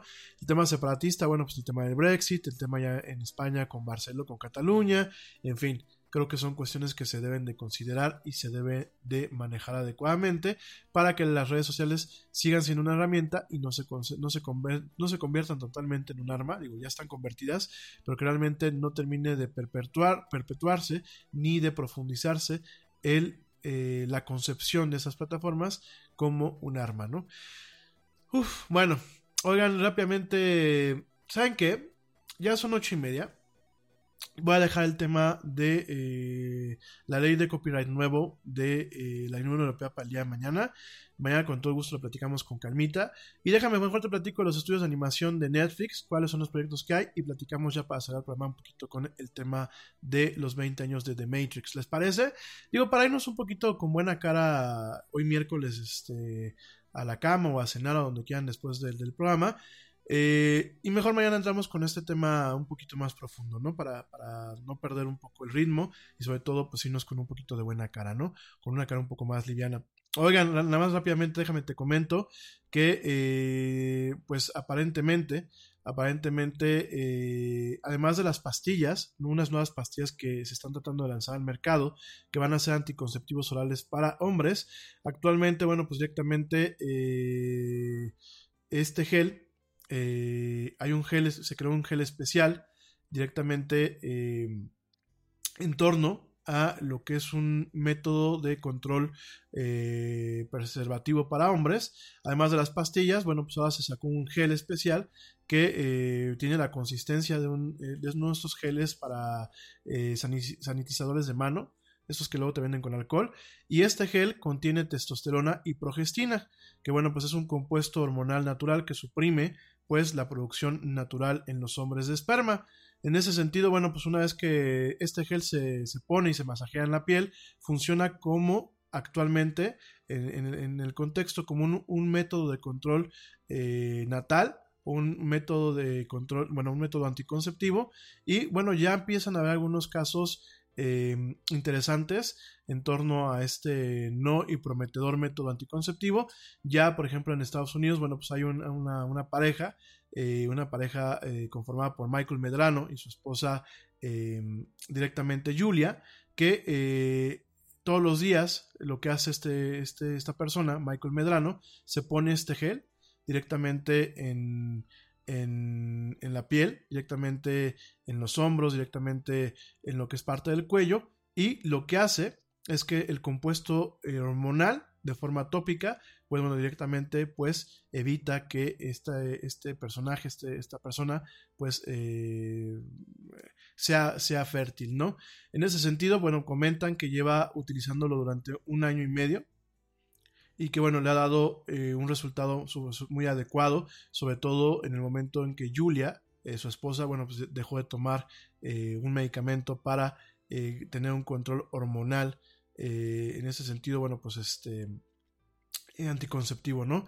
Entonces, bueno, actualmente 400 parejas más en nueve ciudades a nivel mundial, 400 parejas más en nueve ciudades a nivel mundial eh, han, están utilizando este gel en sus rutinas diarias. Es una de las investigaciones más grandes, uno de los protocolos médicos más grandes en torno a lo que es un anticonceptivo hormonal para, hombres. Y bueno, directamente ellos están utilizando este gel en lugar de otro tipo de anticonceptivos, mientras los investigadores eh, monitorean sus conteos de, espermatozoides y cualquier tipo de efecto secundario o efecto eh, colateral, ¿no? Si este gel comprueba que es seguro, eficaz y eh, que tiene una buena calidad, bueno, será el primero, el primer eh, tratamiento hormonal anticonceptivo para hombres que llegará al mercado después de más de medio siglo de que lo que fue la píldora el, anticonceptivo femenino a través de la píldora, bueno, fue, fuera aprobada para las mujeres, ¿no? Déjame nada más te, te, comento eh, muy brevemente que eh, lo que es el anticonceptivo femenino, la, píldora, tiene eh, su base, su base puntual, su creador del anticonceptivo femenino, tiene su base en un médico Em, en un médico mexicano, aunque tú no lo creas, eh, Luis E. Miramontes, eh, que bueno, fue un, químico, eh, Luis Ernesto Miramontes, que fue directamente un químico mexicano, orgullosamente mexicano, bueno, pues directamente él inventó lo que es la píldora anticonceptiva. En ese sentido, bueno, pues abarca numerosas publicaciones escritas y cerca de 40 patentes nacionales e internacionales. Eh, todo el trabajo de este señor, pero la más importante, la más, la más importante fue la síntesis, la síntesis el 15 de octubre de 1951, cuando a sus 26 años de edad, él creó, utilizando un componente que se llama noletisterona, que bueno, pues es directamente el compuesto activo base del primer anticonceptivo oral sintético, que bueno, pues como ya lo llamamos más adelante, pues es el, compuesto que creó en su momento lo que es la píldora anticonceptiva femenina, ¿no? Entonces, en ese sentido, em, se considera su inventor, aunque tú no lo creas, la píldora anticonceptiva el inventor fue mexicano, Luis Ernesto Miramontes, quien recibió la patente del compuesto junto a Carl de Gerasi y George Rosencrantz de la compañía química mexicana Syntex SA, ¿no?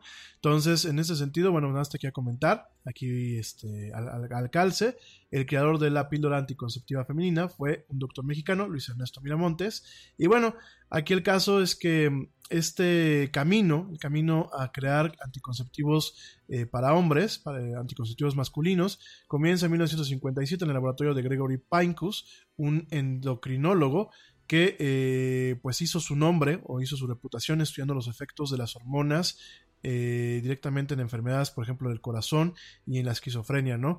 A partir del trabajo que se hizo en, desde 1951 eh, con la activista femenina Margaret Sanger, directamente consiguió una pequeña aportación de lo que es eh, Planet Parenthood, que bueno, mucha gente aquí en México malamente la vemos como un tema satánico porque no entendemos y le han hecho mucha mala publicidad.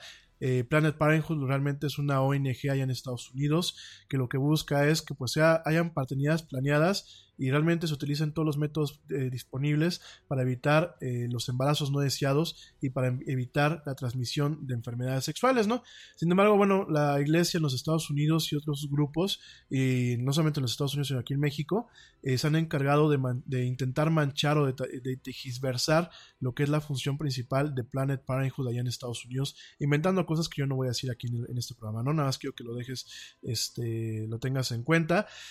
sí, por aquí me están diciendo señor Esteban Arce, sí, un comunicador aquí en México, un señor que tiene un programa en las mañanas, el señor Esteban Arce, efectivamente es una de las gentes que en su ignorancia y obviamente por intereses creados con grupos de extrema religiosidad en este país, pues bueno, han buscado manchar lo que es eh, la existencia y lo que es realmente la función principal de lo que es Planet Parenthood allá en Estados Unidos, ¿no?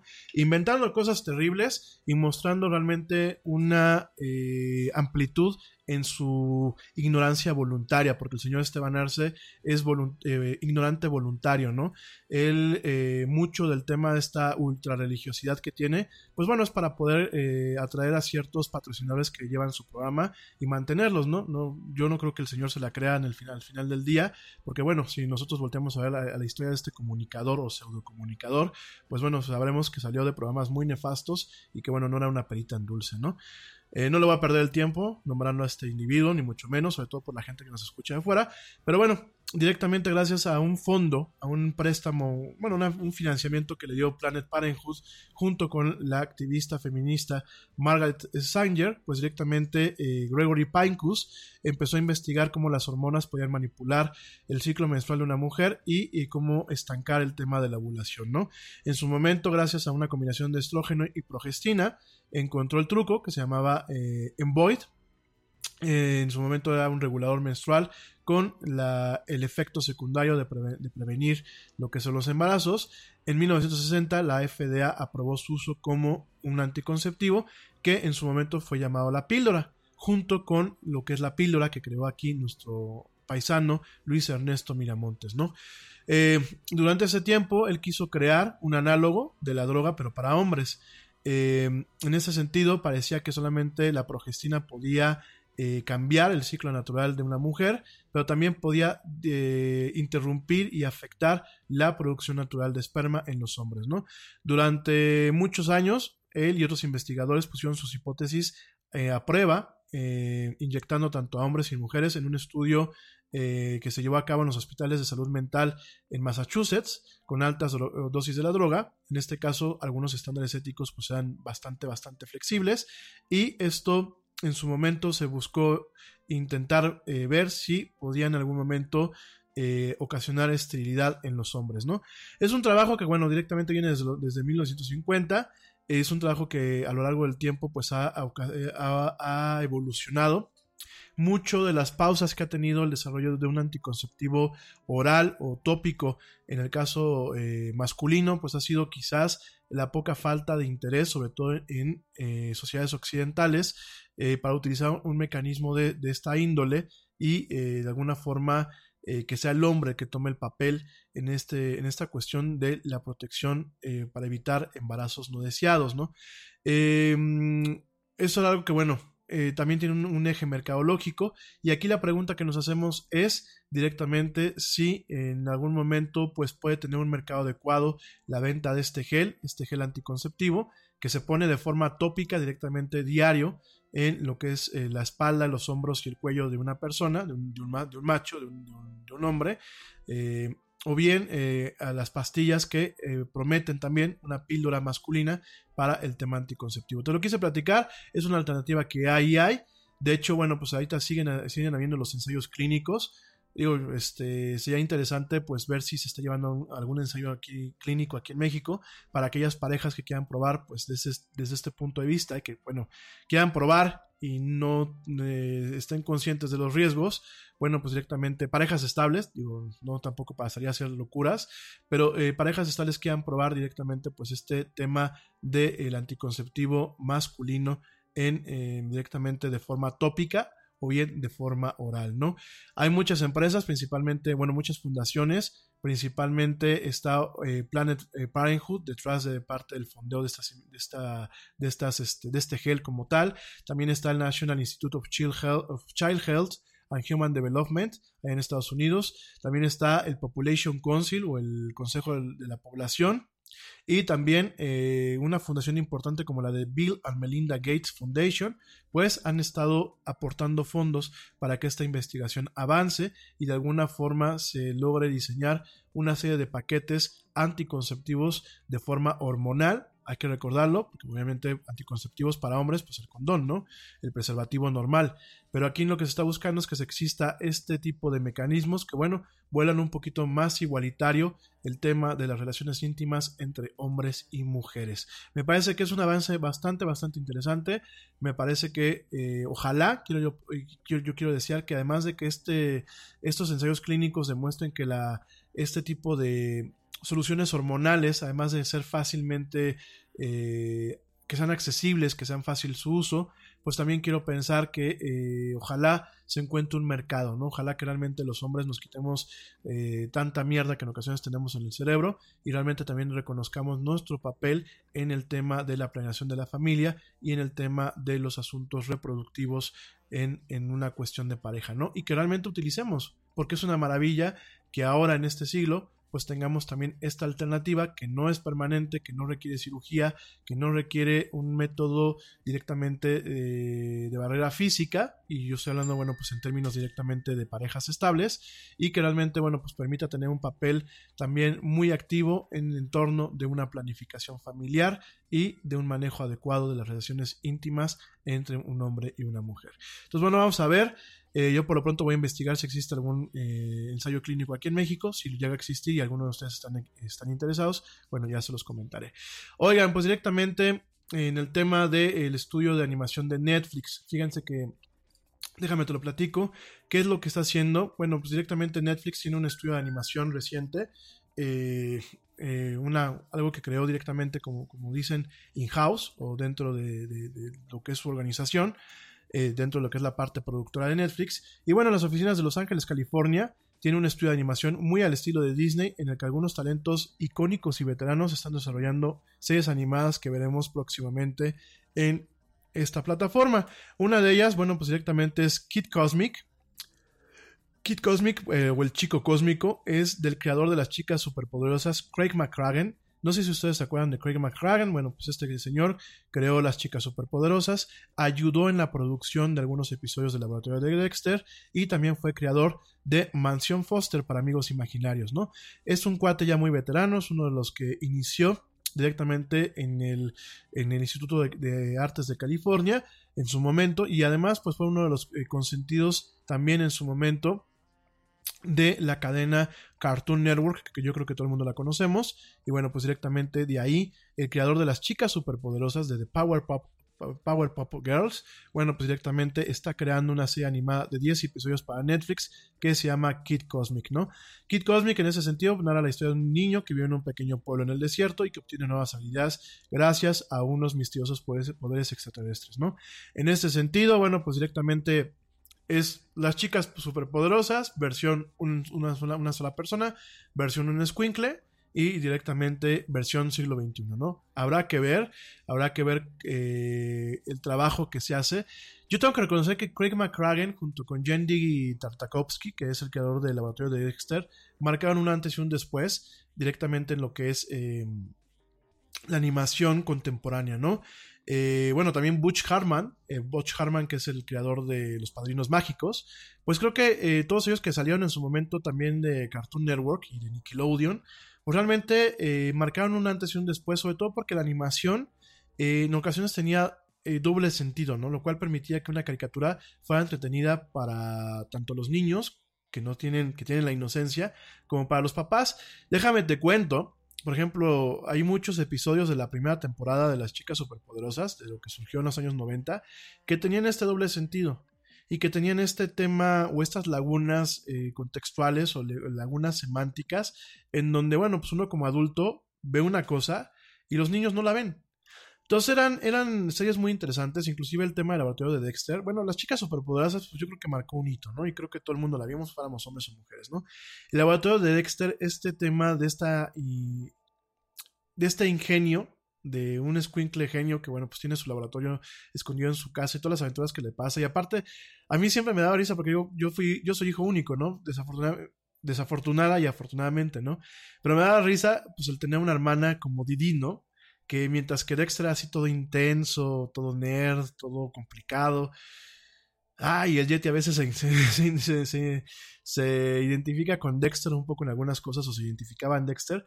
Pues teníamos a la, contraparte de Didi, ¿no? Que, además de ser un, un, alivio cómico para la serie, pues también era la parte relax, ¿no? Y de hecho era una parte en donde Dexter aprendía a interaccionar humanamente y socialmente con su entorno, porque bueno, pues Dexter, como muchos niños genio, como muchos nerds, yo no soy niño genio, nunca lo fui, creo que solamente soy nerd, este, muchas veces vivimos en nuestra nube, ¿no? O como por ahí me dicen en Shalalandia, ¿no?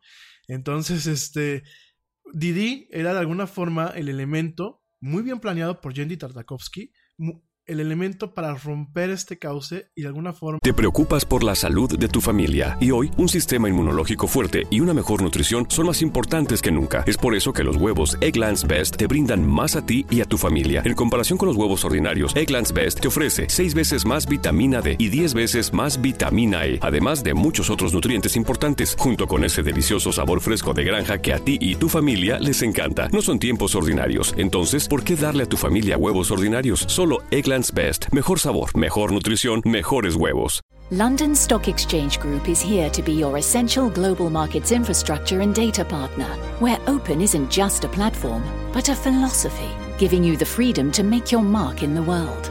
LSEG, open makes more possible. Atraer a un plano más accesible el personaje de Dexter tanto para la audiencia y como parte de un crecimiento del personaje, porque aunque fuera un, una especie de sitcom animada, que es una, una comedia situacional animada, pues tenías esta parte en donde realmente, eh, conforme iba pasando un poco las temporadas, veamos un Dexter menos, menos amargator, menos intenso y un Dexter un poco más abierto, ¿no? Entonces, eh, fíjense nada más la complejidad que una caricatura para niños, pues en aquel entonces ya tenía, ¿no? En el caso de las chicas, pues superpoderosas, bueno, pues también tenía eh, cierta complejidad en, algunos, en algunas cuestiones eh, de hecho, bueno, eh, Craig McCragen se inspiró también un poco en la noción del pato Donald y sus sobrinos, en esta ambigüedad de lo que es eh, la definición de una familia per se. En este caso, bueno, pues se sabía de alguna forma que aunque no fuera su papá biológico, pues el profesor Utonio de las chicas superpoderosas, pues era su papá, ¿no? Y aunque todo el tiempo las, eh, las chicas superpoderosas se referían a él como profesor, pues siempre existía este, este, esta parte paternal, ¿no? Que de alguna forma, pues también nos pone en un camino de entendimiento dentro de un contexto del siglo XXI para entender que la familia no solamente es papá y mamá hoy en día, sino que hay varias formas de ser familia. Están las mamás que tienen a sus hijos, que mamá, y hace el, papá, el papel de mamá y papá al mismo tiempo. Están los papás que tienen a sus hijos y tienen que dobletear este papel. Y bueno, están otro tipo de, entidades familiares que no, no por ser diferentes dejan de ser familias o son negativas, ¿no? Entonces, eh, en ese sentido, bueno, pues habrá que ver qué es lo que está haciendo Craig McCragen, que pues es un veterano de la animación en Kid Cosmic. Eh, quiero pensar que con las libertades creativas que da en ese sentido Netflix podemos ver una serie entretenida para niños, porque también con cierto, con cierto mensaje, con ciertas cuestiones. Eh, como comentario, bueno, pues McCragen dice que el formato de 10 episodios le ha permitido trabajar profundamente en el guion, considerando que los fans podrían ver todo el contenido en una sentada. Es decir, pues directamente una historia de principio a fin en 10 episodios, ¿no? Otra caricatura que la platicamos hace unas semanas es la de Matt LaSalle, eh, Matt Laisel, eh, Matt Laisel, perdónenme, pues es una caricatura, está creando una caricatura interactiva que se llama Battle Kitty. ¿Te acuerdas que te lo platiqué de Battle Kitty, en donde va a haber un gatito que eh, pelea con robots y todo ese rollo? Matt Laisel, además de ser un, un, cuate que publica ciertos webcomics y ciertas animaciones en internet, bueno, pues él trabajó como animador en, este, en esta caricatura que a mí me gusta mucho, esta de el, el maravilloso mundo de Gumball. ¿Ustedes la han visto? Dense una, dense una, una eh, dense la oportunidad de verlo. Es un poquito eh, el humor, eh, un poco de humor slapstick, como un humor como muy fácil. tiene mucha influencia británica, el humor del de, maravilloso mundo de Gumball. En este sentido, ¿por qué? Porque Ben Boquelet, que es este, el creador de la serie, pues bueno, es británico, aunque la serie es eh, britano-americana. Está producida principalmente por Cartoon Network Studios Europa y es una serie muy interesante, ¿no? En donde, bueno, vemos ahí al gato, que es eh, Gumball Watterson, que es un gato azul, su amigo y su hermano, que es Darwin, que es un, es un pescadito, ah, este, un pescadito mutante, que, bueno, pues es adoptado, pues, pues de alguna forma entra dentro del núcleo eh, familiar. Y bueno, vemos que tiene una hermana que es una, una coneja, que es más lista que él, y vemos que la mamá es una, es una gata muy lista y que el papá es un conejo que es un poco tonto, ¿no? Y más allá del tema del, manejo de los personajes, eh, volvemos a lo mismo. Es una serie que en muchos aspectos em, genera ciertos patrones a los niños en donde eh, pues se rompen ciertos paradigmas, ¿no? Siempre se piensa que a lo mejor en una, en una relación de pareja pues deben de ser los dos perfectos o deben estar acotados, ¿no? Y en este caso, bueno, pues este Nicole, que es la mamá de Gombal, la que es la, la mamá de la familia, que pues es lista y es una una gatita atractiva, digo, no quiero que se, malinterprete mal el concepto, sino directamente dentro de la animación, pues se enamora de Richard, que pues es un conejo con sobrepeso, que es un poco lento, pero de alguna forma ella encuentra ciertos elementos adecuados dentro de él y forman la familia, ¿no?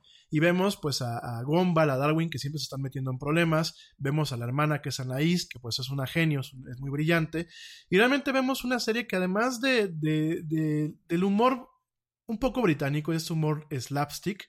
Tiene ciertos mensajes muy bonitos, tiene ciertos em, momentos muy, muy, muy únicos que creo que eh, cierta animación contemporánea los tiene. Siempre les he dicho, por ejemplo, Steven Universe, échenle un vistazo, de verdad, ábranse. Son series que a lo mejor al principio dicen para niños. No, hay cosas que tienen cuestiones muy rescatables. Y este, y en este sentido, The Amazing World of Gumball, bueno, pues es este, o el maravilloso mundo de Gumball. Además de todo esto, pues utiliza diferentes técnicas de animación, hace homenaje a diferentes eh, iconos de la cultura popular, por ejemplo a videojuegos, por ejemplo al anime japonés, por ejemplo a Star Wars, por ejemplo a diferentes cuestiones.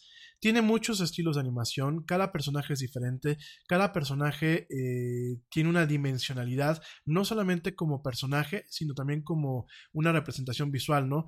Vemos personajes planos, vemos, personajes que están hechos en, en animación en 3D, vemos a personajes personajes que están hechos en, stop motion. Eh, vemos personajes, por ejemplo, hay una boca. Eh, no me acuerdo cómo se llama el personaje, pero es como si fuera una boca. Y de hecho es la esposa de Ben Boquedet que se acuesta siempre con una, en una pantalla verde y aparece solamente como que la boca de ella con unos ojitos. Un personaje que es así un poco denso, pero bueno, es, es, muy creativo directamente esta serie. Échenle un ojo y sobre todo a la gente que le gusta el tema de comunicación o que en algún momento se quiere dedicar al tema de cine o que le gusta el arte, en sí es una serie muy interesante. Entonces de ahí sale un, animador muy, muy, eh, uno de los principales animadores de esta serie, que es Matt Leisel. Y bueno, Matt Leisel está eh, produciendo pues directamente esta serie interactiva que te había platicado la semana pasada, en donde, bueno, pues directamente eh, Matt Leisel eh, nos va a dar una serie que vamos a poder tomar decisiones, así como pasó con Bandersnatch de Black Mirror. Y se llama Battle Kitty, que es un gatito, pues que no sabemos si es gatito o gatita, porque es amarillo y tiene un moñito rosa. Pero es un gatito que sueña con ser el guerrero más poderoso de Battle Island y que tendrá que recorrer distintos escenarios para lograrle, ¿no? Entonces va a través de un menú, pues este gatito va a hacer, eh, a pelearse contra robots y contra otro tipo de cosas para convertirse en el guerrero más poderoso de este entorno ficticio, ¿no? Esta serie, pues pues llegará este año y la podemos también ver. Hay otra, eh, otra serie que se llama Maya and the Tree o Maya y los Tres. Esta pertenece a, eh, a un mexicano, el mexicano Jorge R. Gutiérrez, que bueno, pues es la mente maestra detrás del libro de la vida. Y bueno, directamente en esta serie nos va a tocar ver las ocurrencias de una princesa guerrera mesoamericana llamada Maya, en donde, bueno, pues directamente eh, tendrá a tres personajes más que la llevarán, la llevarán eh, o la acompañarán en sus aventuras en eh, directamente Mesoamérica, ¿no? En, el México precolonial. Entonces, bueno, pues directamente Maya, pues este eh, será un personaje animado, totalmente latino, que pues de alguna forma planteará un, un nuevo paradigma, quiero pensar que planteará un nuevo paradigma en torno a la animación infantil producida en América Latina. Con esto, ¿qué digo? Algunos de ustedes me dirán, no hay nuevos paradigmas porque ya está Anima Studio. Yo Anima Studio tengo un tema de eh, agridulce con ellos o de sentimientos encontrados porque si bien eh, reconozco el trabajo que han hecho para colocarse como una de las principales estudios de animación a nivel internacional y que han hecho varias cosas aquí en México interesantes, también reconozco que la calidad de su animación todavía está muy lejos de ser una calidad de animación óptima o una calidad de animación de clase mundial. Eh, eso por un lado, por otro lado también siento que los contenidos que a veces generan son contenidos muy sosos y donde se toma que la audiencia son estúpidos, ¿no? Ya no te digo la, la, serie animada del Chavo del 8, porque bueno, ya hablar del Chavo del 8, con todo el respeto para los fans del señor eh, Bolaños, pues bueno, todos los personajes, a mi muy humilde opinión, me parece que todos los que hizo el señor Roberto Gómez Bolaños, pues son para, son, son personajes idiotas que no transmiten eh, más, no transmiten un humor inteligente me parece que es un humor muy idiota, ¿no? Y el Chavo del 8 me parece que es una apología a la pobreza, no solamente económica, sino a la, pobreza intelectual. Entonces, eh, yo tengo un, ahí tengo un conflicto con el señor Roberto Gómez Bolaños, que en paz descanse. Reconozco el talento, reconozco su, astucia y su, audacia para colocar a, personajes que no solamente son reconocidos en México, sino en América Latina y en España. Yo personalmente no juzgo a la gente que lo ve, Creo que hay gente muy lista viendo este tipo de programas todavía en las repeticiones, pero sí coincido que tanto el Chapulín Colorado como los personajes como el Chavo del Ocho son personajes un tanto nefastos y que aparte durante mucho tiempo pintaron este, en una visión un poco negativa lo que era el, pueblo de México, ¿no? De hecho, cuando yo estuve en España, pues mucha gente decía, ¿qué? ¿Eres como el Chavo del Ocho? No, no soy como el Chavo del Ocho, ¿no? Y cuando le hacemos un análisis un poco más a profundidad, pues sí vemos este tema de una apología a la mediocridad, a la ignorancia y a la pobreza, no solamente económica, sino a la pobreza, pobreza intelectual, ¿no? Dicho todo esto, pues es una de, de las producciones que ha hecho Anima Studio que me genera quizás un poco de comezón, a mí en lo personal, yo respeto a quien les guste. Por ahí Anima Studio se aventó el tema de hacer una película de Don Gato, que bueno, hay que recordar que Don Gato es un personaje muy querido en México. De hecho, el mayor éxito que tuvo Don Gato no fue en Estados Unidos, allá se le conocía como Top Cat o el gato, el gato supremo, sino aquí directamente como Don Gato. Creo que mucha de la magia que tuvo, pues era lo original de la serie, el doblaje hecho en México, porque hay que recordar que el doblaje hecho en México de Don Gato era un doblaje muy, muy, muy, muy, este, eh, muy sui generis muy, eh, muy único, muy de la época. Creo que todo el mundo nos acordamos también de Don Gato por el doblaje en específico, Don Gato y su pandilla. Déjame te comento rápidamente que en México lo dobló a lo largo de 30 episodios Julio Lucena, que bueno, es un señor actor del doblaje que eh, marcó un antes y un después. Era, fue un actor del doblaje como tal. Él, él falleció el 25 de junio de 1985, pero era una voz emblemática. De hecho, para quien, lo, quien no lo recuerde, pues no, solamente fue Don Gato, también fue Pablo Mármol, también fue el Lagarto Juancho, también fue eh, Pierno Doyuna o el, el Barón Rojo eh, también fue en Napoleón Solo, para la gente que le gustaba esta de eh, esta serie de los agentes de Cipoll.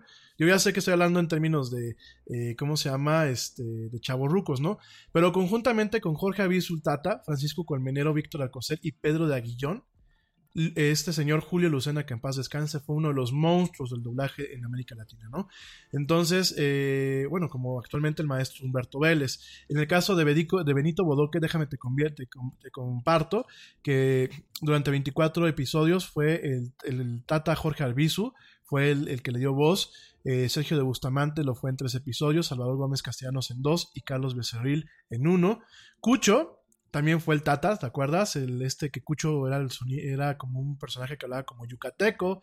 Oye, don gato. Entonces, bueno, pues directamente Jorge Arbizu también le dio voz. El Tata también fue un señor, señor, señor actor, no solamente escénico, sino también de doblaje.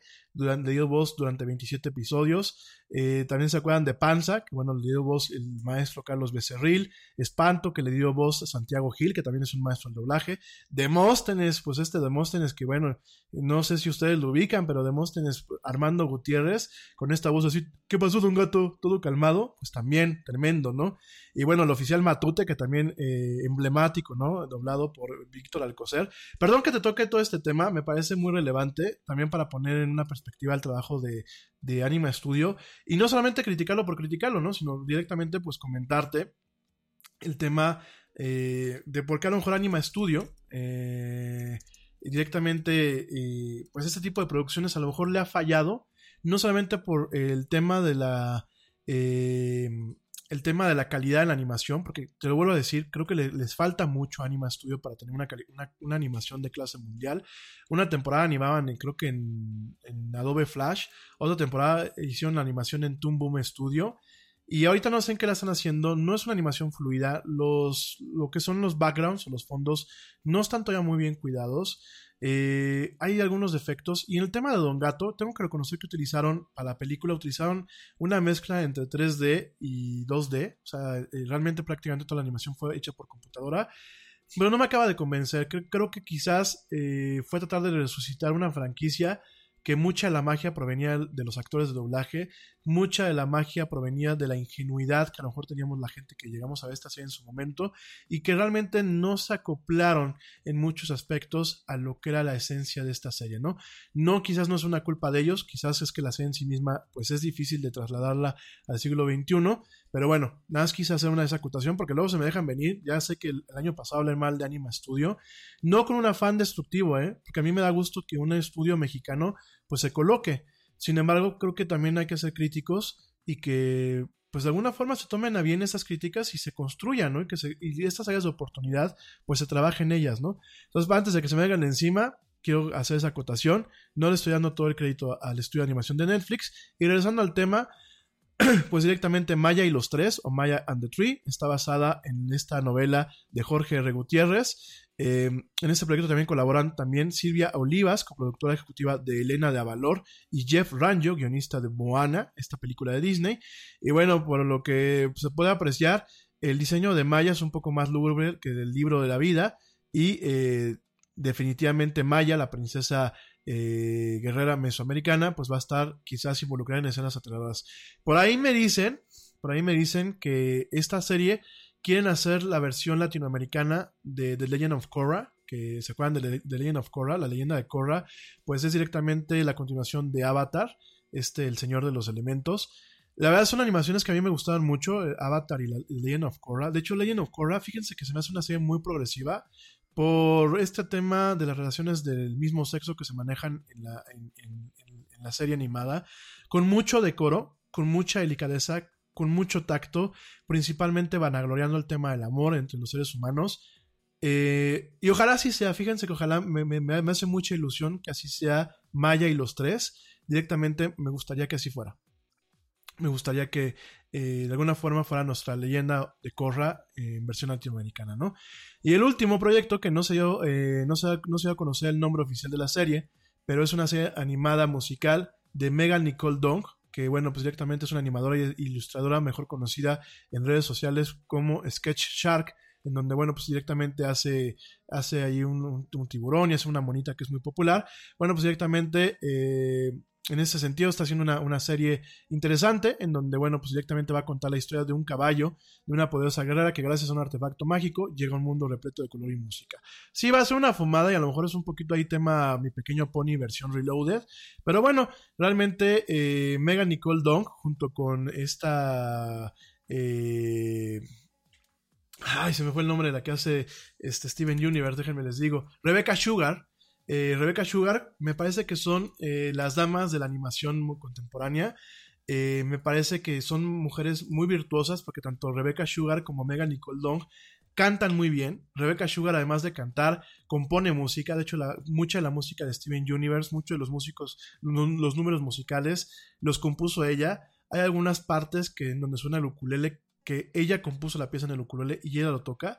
Entonces realmente me gusta, me gusta este tema, me gusta también que las mujeres estén tomando las riendas en el papel de la animación, creo que eh, como todo en esta vida, ya no solamente son trabajos para hombres, nunca lo han sido, desafortunadamente. Te preocupas por la salud de tu familia y hoy un sistema inmunológico fuerte y una mejor nutrición son más importantes que nunca. Es por eso que los huevos Egglands Best te brindan más a ti y a tu familia. En comparación con los huevos ordinarios, Egglands Best te ofrece 6 veces más vitamina D y 10 veces más vitamina E, además de muchos otros nutrientes importantes, junto con ese delicioso sabor fresco de granja que a ti y tu familia les encanta. No son tiempos ordinarios, entonces, ¿por qué darle a tu familia huevos ordinarios? Solo Eggland's Best. Mejor sabor, mejor nutrición, mejores huevos. Nuevamente, bueno, las sociedades pues, nos comportamos pendejamente en este sentido.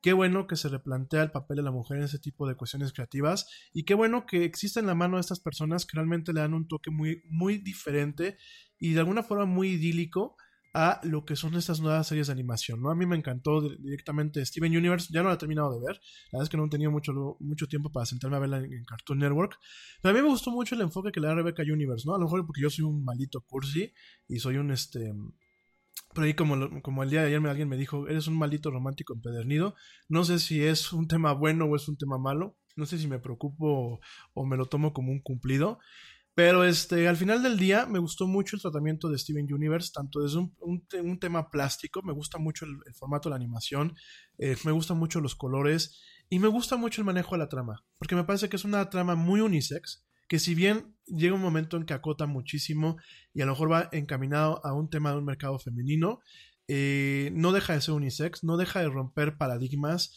paradigmas en el sentido de, bueno, cómo se, se concibe una familia contemporánea, eh, cuál es el concepto realmente de la permisividad en una relación.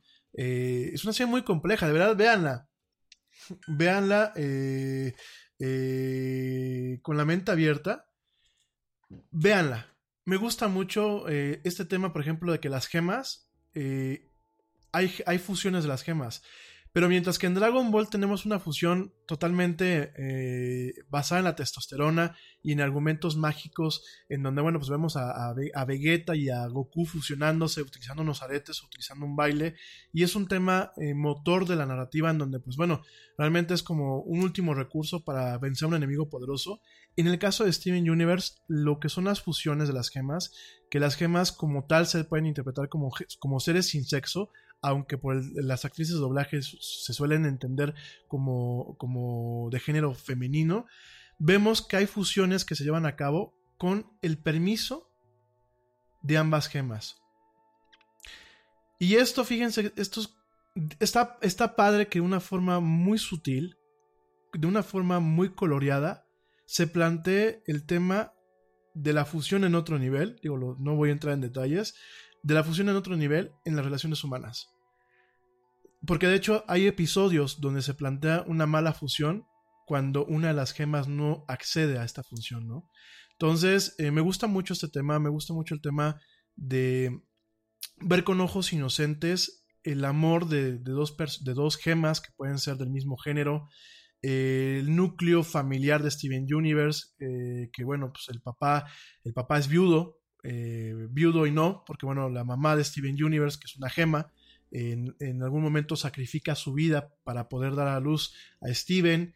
Eh, aunque realmente el papá de Steven Universe, pues es un papá, no es malo, eh, el personaje de Greg Universe no es malo, es un personaje muy contemporáneo, es un papá que quiere a su hijo, pero que a lo mejor no está facultado para cuidarlo, ¿no? Y quienes lo cuidan son las tres gemas que acompañaban a la mamá. De verdad, échenle un ojo, no me vean con cara rara. O sea, de verdad, échenle un ojito. Son series que yo creo que son para todas las edades. Y quitando un poco la paja y quitando un poco el humor que pueden tener eh, muy americanizado estas series, eh, de verdad son series que a mí me llenan de esperanza porque quiero, quiero pensar que en algún momento habrá niños que se sientan inspirados para llevar una vida respetuosa con su pareja, con sus amigas, bueno, con su pareja en algún futuro, con sus amigas, con sus amigos, con un mensaje que el día de mañana nos, nos permita reducir el número de personas que hoy odian por odiar o odian por ignorancia. Entonces, eh, y además, de verdad, es, muy padre ver a una mujer tan talentosa como Rebecca Sugar, no solamente escribiendo el guion del personaje, no solamente escribiendo los personajes como tal, sino escribiendo la música de la, serie, eh, cantando inclusive algunas piezas y sobre todo también eh, dándole una imagen muy única a la serie una imagen muy colorida, sin caer en lo infantil, una imagen muy colorida. Y una imagen que, bueno, a lo mejor vuelvo a lo mismo y porque como me dice Di, a lo mejor yo soy muy cursi, pues sí, pero me quiero pensar que, en algún momento puede a la generación que realmente vio esta, esta serie y la vio con ojos abiertos, le pueda dejar buenos mensajes, ¿no? Yo me acuerdo cuando estaba más, más squinkle, y por ahí suenan los grillos. Pero cuando yo estaba más squinkle, eh, independientemente de, la basura que a lo mejor podía ser, por ejemplo, una serie como He-Man o como Shira, que bueno, aquí entre tú y yo, a mí me encantaba Shira. Este. sí, yo creo que era un gusto culposo, o como por ahí decían, pues un gusto muy precoz, ¿no? Pero este, es que era muy sexy, la verdad. la, la, dibujaban muy bien a la Shira. Se me figuraba una mezcla entre Kylie Minogue y Italia, pero bueno. Oigan, este. eh, me gustaba eh, algo que tenía bueno estas series que, pues dentro de todo, a ver, eh, He-Man y Shira existían para vender juguetes. Tampoco vamos a, tapar el sol con un dedo. Fueron series producidas por eh, Filmation que existían directamente para vender juguetes, juguetes de Mattel. Pero lo, lo, quizás lo interesante era el mensaje que te daban al final, que bueno, por ahí vemos algunos memes hoy en día, este, donde sale este, hasta Skeleton dando mensajes de optimismo. Pero a lo mejor esa era la parte interesante, ¿no? Que al final siempre había un mensaje, un mensaje adecuado sobre cómo comportarte con los extraños, cómo comportarte con la familia, cómo estar atento, por ejemplo, cuando eres niño, pues a cualquier tipo de abuso, abuso sexual.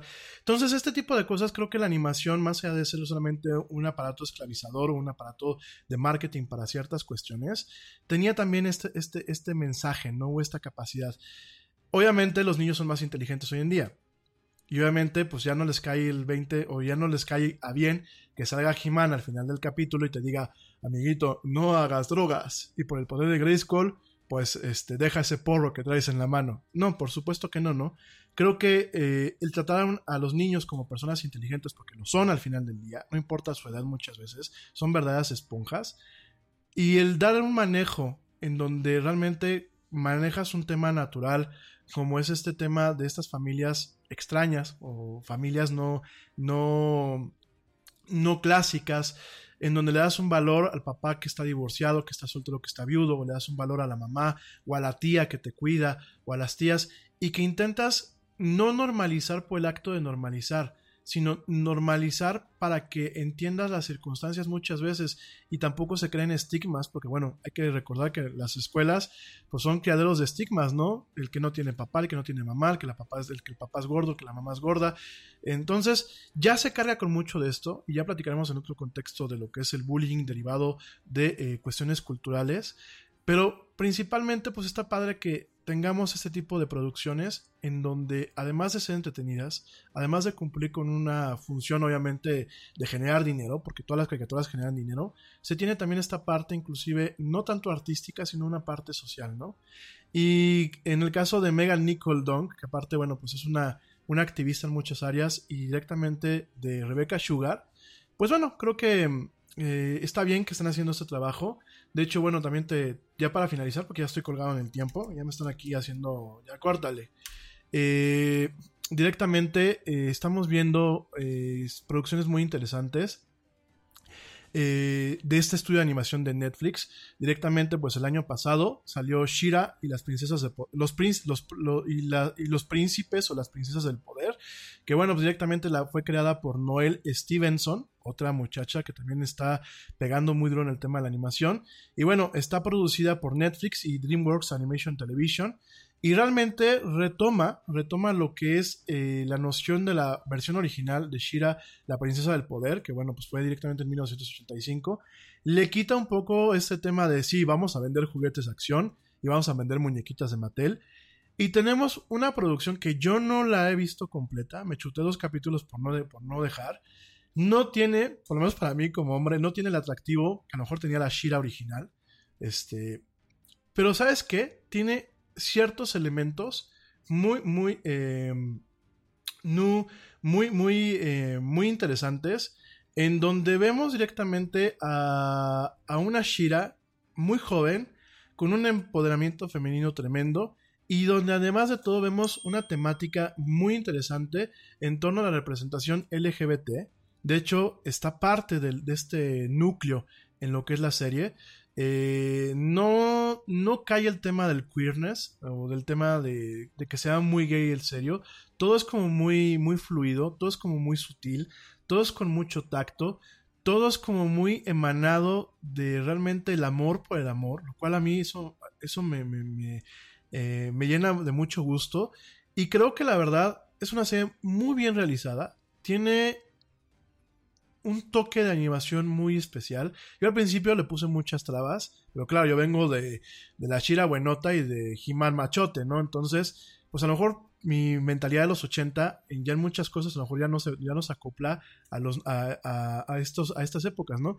Pero la verdad está muy bien, está eh, visualmente inspirada eh, en los trabajos de Hayao Miyazaki y de que es bueno Hayao Miyazaki pues es el papá de Studio Ghibli es el Disney japonés y de Moebius que bueno pues es un actor un artista francés bastante interesante no entonces realmente es una serie muy muy muy bonita. Eh, yo se las recomiendo échenle un ojo digo independientemente sean hombres o mujeres eh, creo que hay cosas muy muy positivas y sobre todo el sentir la confianza de que no es que la animación o las caricaturas críen a los niños, pero que con lo que están creciendo hoy en día realmente tengan ciertos valores adecuados y que los preparen en algún momento, si no para, para vivir una realidad en ese sentido al 100%, por lo menos para ser tolerantes con lo que les presenta la realidad. De verdad. Y romper un poquito con ciertos estereotipos de el, macho, el machismo tóxico, el feminismo tóxico, eh, esta noción tan monolítica de las familias este, clásicas, muchísimas cosas. Entonces, qué bueno que Netflix lo está haciendo, eh, qué bueno que se está arriesgando, qué bueno que puso esta casa de animación, qué bueno que hay grandes talentos, qué bueno que hay un mexicano trabajando y, plasmando el talento y contando una historia que me parece que va a ser muy original. Y bueno, solamente nos queda estar al pendiente de lo que va a estar produciendo Netflix en los siguientes, en los siguientes meses. Oigan, me eché un rollote con el tema de la animación y ya no le hicimos homenaje a The Matrix. Mañana lo platicamos. De hecho, va, a ir muy bien, va muy vinculado, ¿eh? porque The Matrix está basada en, en joyas de la animación. y una de ellas es Ghost in the Shell, de la cual también vamos a platicar el día de mañana. Muy interesante. Es un parteaguas, no solamente en, términos culturales de Matrix, en términos filosóficos, porque de hecho me acuerdo que inclusive en eh, mucho tiempo en las universidades hubieron hasta cátedras dedicadas a entender la filosofía eh, utilizando el medio de The Matrix como un, como un ejercicio filosófico, ¿no? El tema de la analogía de la cueva de Platón, este, el tema del existencialismo, o sea, muchísimas cuestiones están plasmadas en esta película. Y además hay que reconocer que avanzó no solamente las técnicas de efectos especiales y efectos visuales, sino por supuesto inclusive las técnicas de eh, comunicación visual antes de The Matrix, muchas películas no tenían este, eh, este toque o esta corrección de color como una parte narrativa.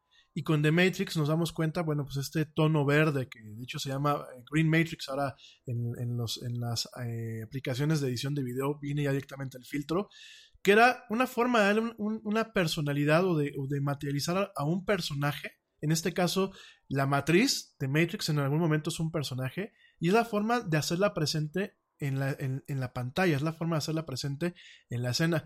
Por aquí me dice eh, Pablo Durán desde Colombia. Gracias, mi estimado Pablo. Que si puedo seguir platicando esto hoy mismo. No, mi gente, ya traigo el tiempo muy encima. Ya muchos se quieren ir a cenar, muchos se quieren ir a dormir. Este, mañana lo platico. De verdad, mañana me extiendo. Mañana va a ser un, programa ya muy light. Ya no voy a tocar temas de tecnología tan, tan intensos como esta semana. Gracias a la gente que ayer me aguantó con mi perolata. Gracias y también gracias a los comentarios que me hacen aquí positivos. Pero bueno, mañana nos vamos a llevar muy leve platicando de cine, platicando de The Matrix, platicando de videojuegos, un tema un poco más light. Videojuegos para todos, ¿eh? no solamente para, los que somos este, gamers. Por aquí quiero platicar un, poquito también de, de, algunos juegos que te pueden gustar a ti, porque inclusive vienen eh, disponibles para los teléfonos móviles y que realmente son más que nada historias interactivas. Entonces, bueno, de eso mañana de esto, de The Matrix, de cine y un poquito de videojuegos y de animación, te voy a platicar mañana en esto que es la era del Yeti. Mi gente, no me quiero ir, de verdad no me quiero ir, estoy muy a gusto aquí, hable y hable y hable, y creo que esto es uno de los programas que más estoy disfrutando de, del Yeti. No sé por qué, pero creo que lo estoy disfrutando muchísimo. Pero ya me tengo que ir. Yo los espero mañana en punto a las 7 pm, hora central de México, en una emisión más, quizás en vivo, Ah, no, mañana no va a ser en vivo, mañana va a ser grabada. Pero bueno, igual mañana los espero en punto a las 7 pm, este, hora central de México, en una emisión más de esto que es la era del Yeti. Eh, te recuerdo nuestras redes sociales para que entres en contacto conmigo, facebook.com diagonal la era del Yeti, Twitter arroba el Yeti oficial e Instagram arroba la era del Yeti. Gracias tremendas por escucharme, te lo agradezco de corazón, gracias a la gente que me acompañó hasta este punto en vivo, eh, besos a Blanquita, besos a Midi, besos a a, Dani Arias, que por aquí sigue. No, pues también besos a, a Ale Dressler. Nada más que el novio no se ponga celoso mi Ale. No, no, dile que es normal, son besos fraternales y de amigos. Gracias por la desvelada. Cuídense mucho, pórtense mal y cuídense bien. Peques que me escuchan, pórtense bien y cuídense bien. No den lata. Pasen una excelente noche, la gente que me está escuchando en vivo, la gente que me está escuchando en diferido, por favor tengan un excelente día. De corazón les deseo lo mejor de lo mejor, que tengan días de muchas dichas, de muchos éxitos, colmados de bendiciones, colmados de luz. Mi gente en Venezuela, yo sé que me siguen escuchando, aguanten por favor, yo sé que no es fácil decirlo desde aquí, desde, desde la pantalla, aguanten, estamos con ustedes y esperemos que pronto se acabe esa pesadilla. Gracias mundo por recibirme una noche más, nos escuchamos mañana, yo soy Rami Loaiza, esto fue la del Yeti y bueno, como dice el tío Yeti, vámonos porque, pues porque ya nos vieron. Nos escuchamos mañana. Sí, ya vámonos, ¿no?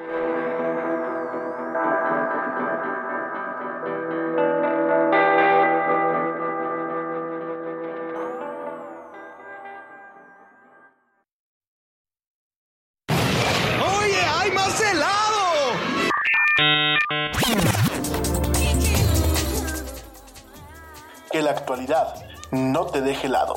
Te esperamos en la siguiente emisión de La Era del Yeti.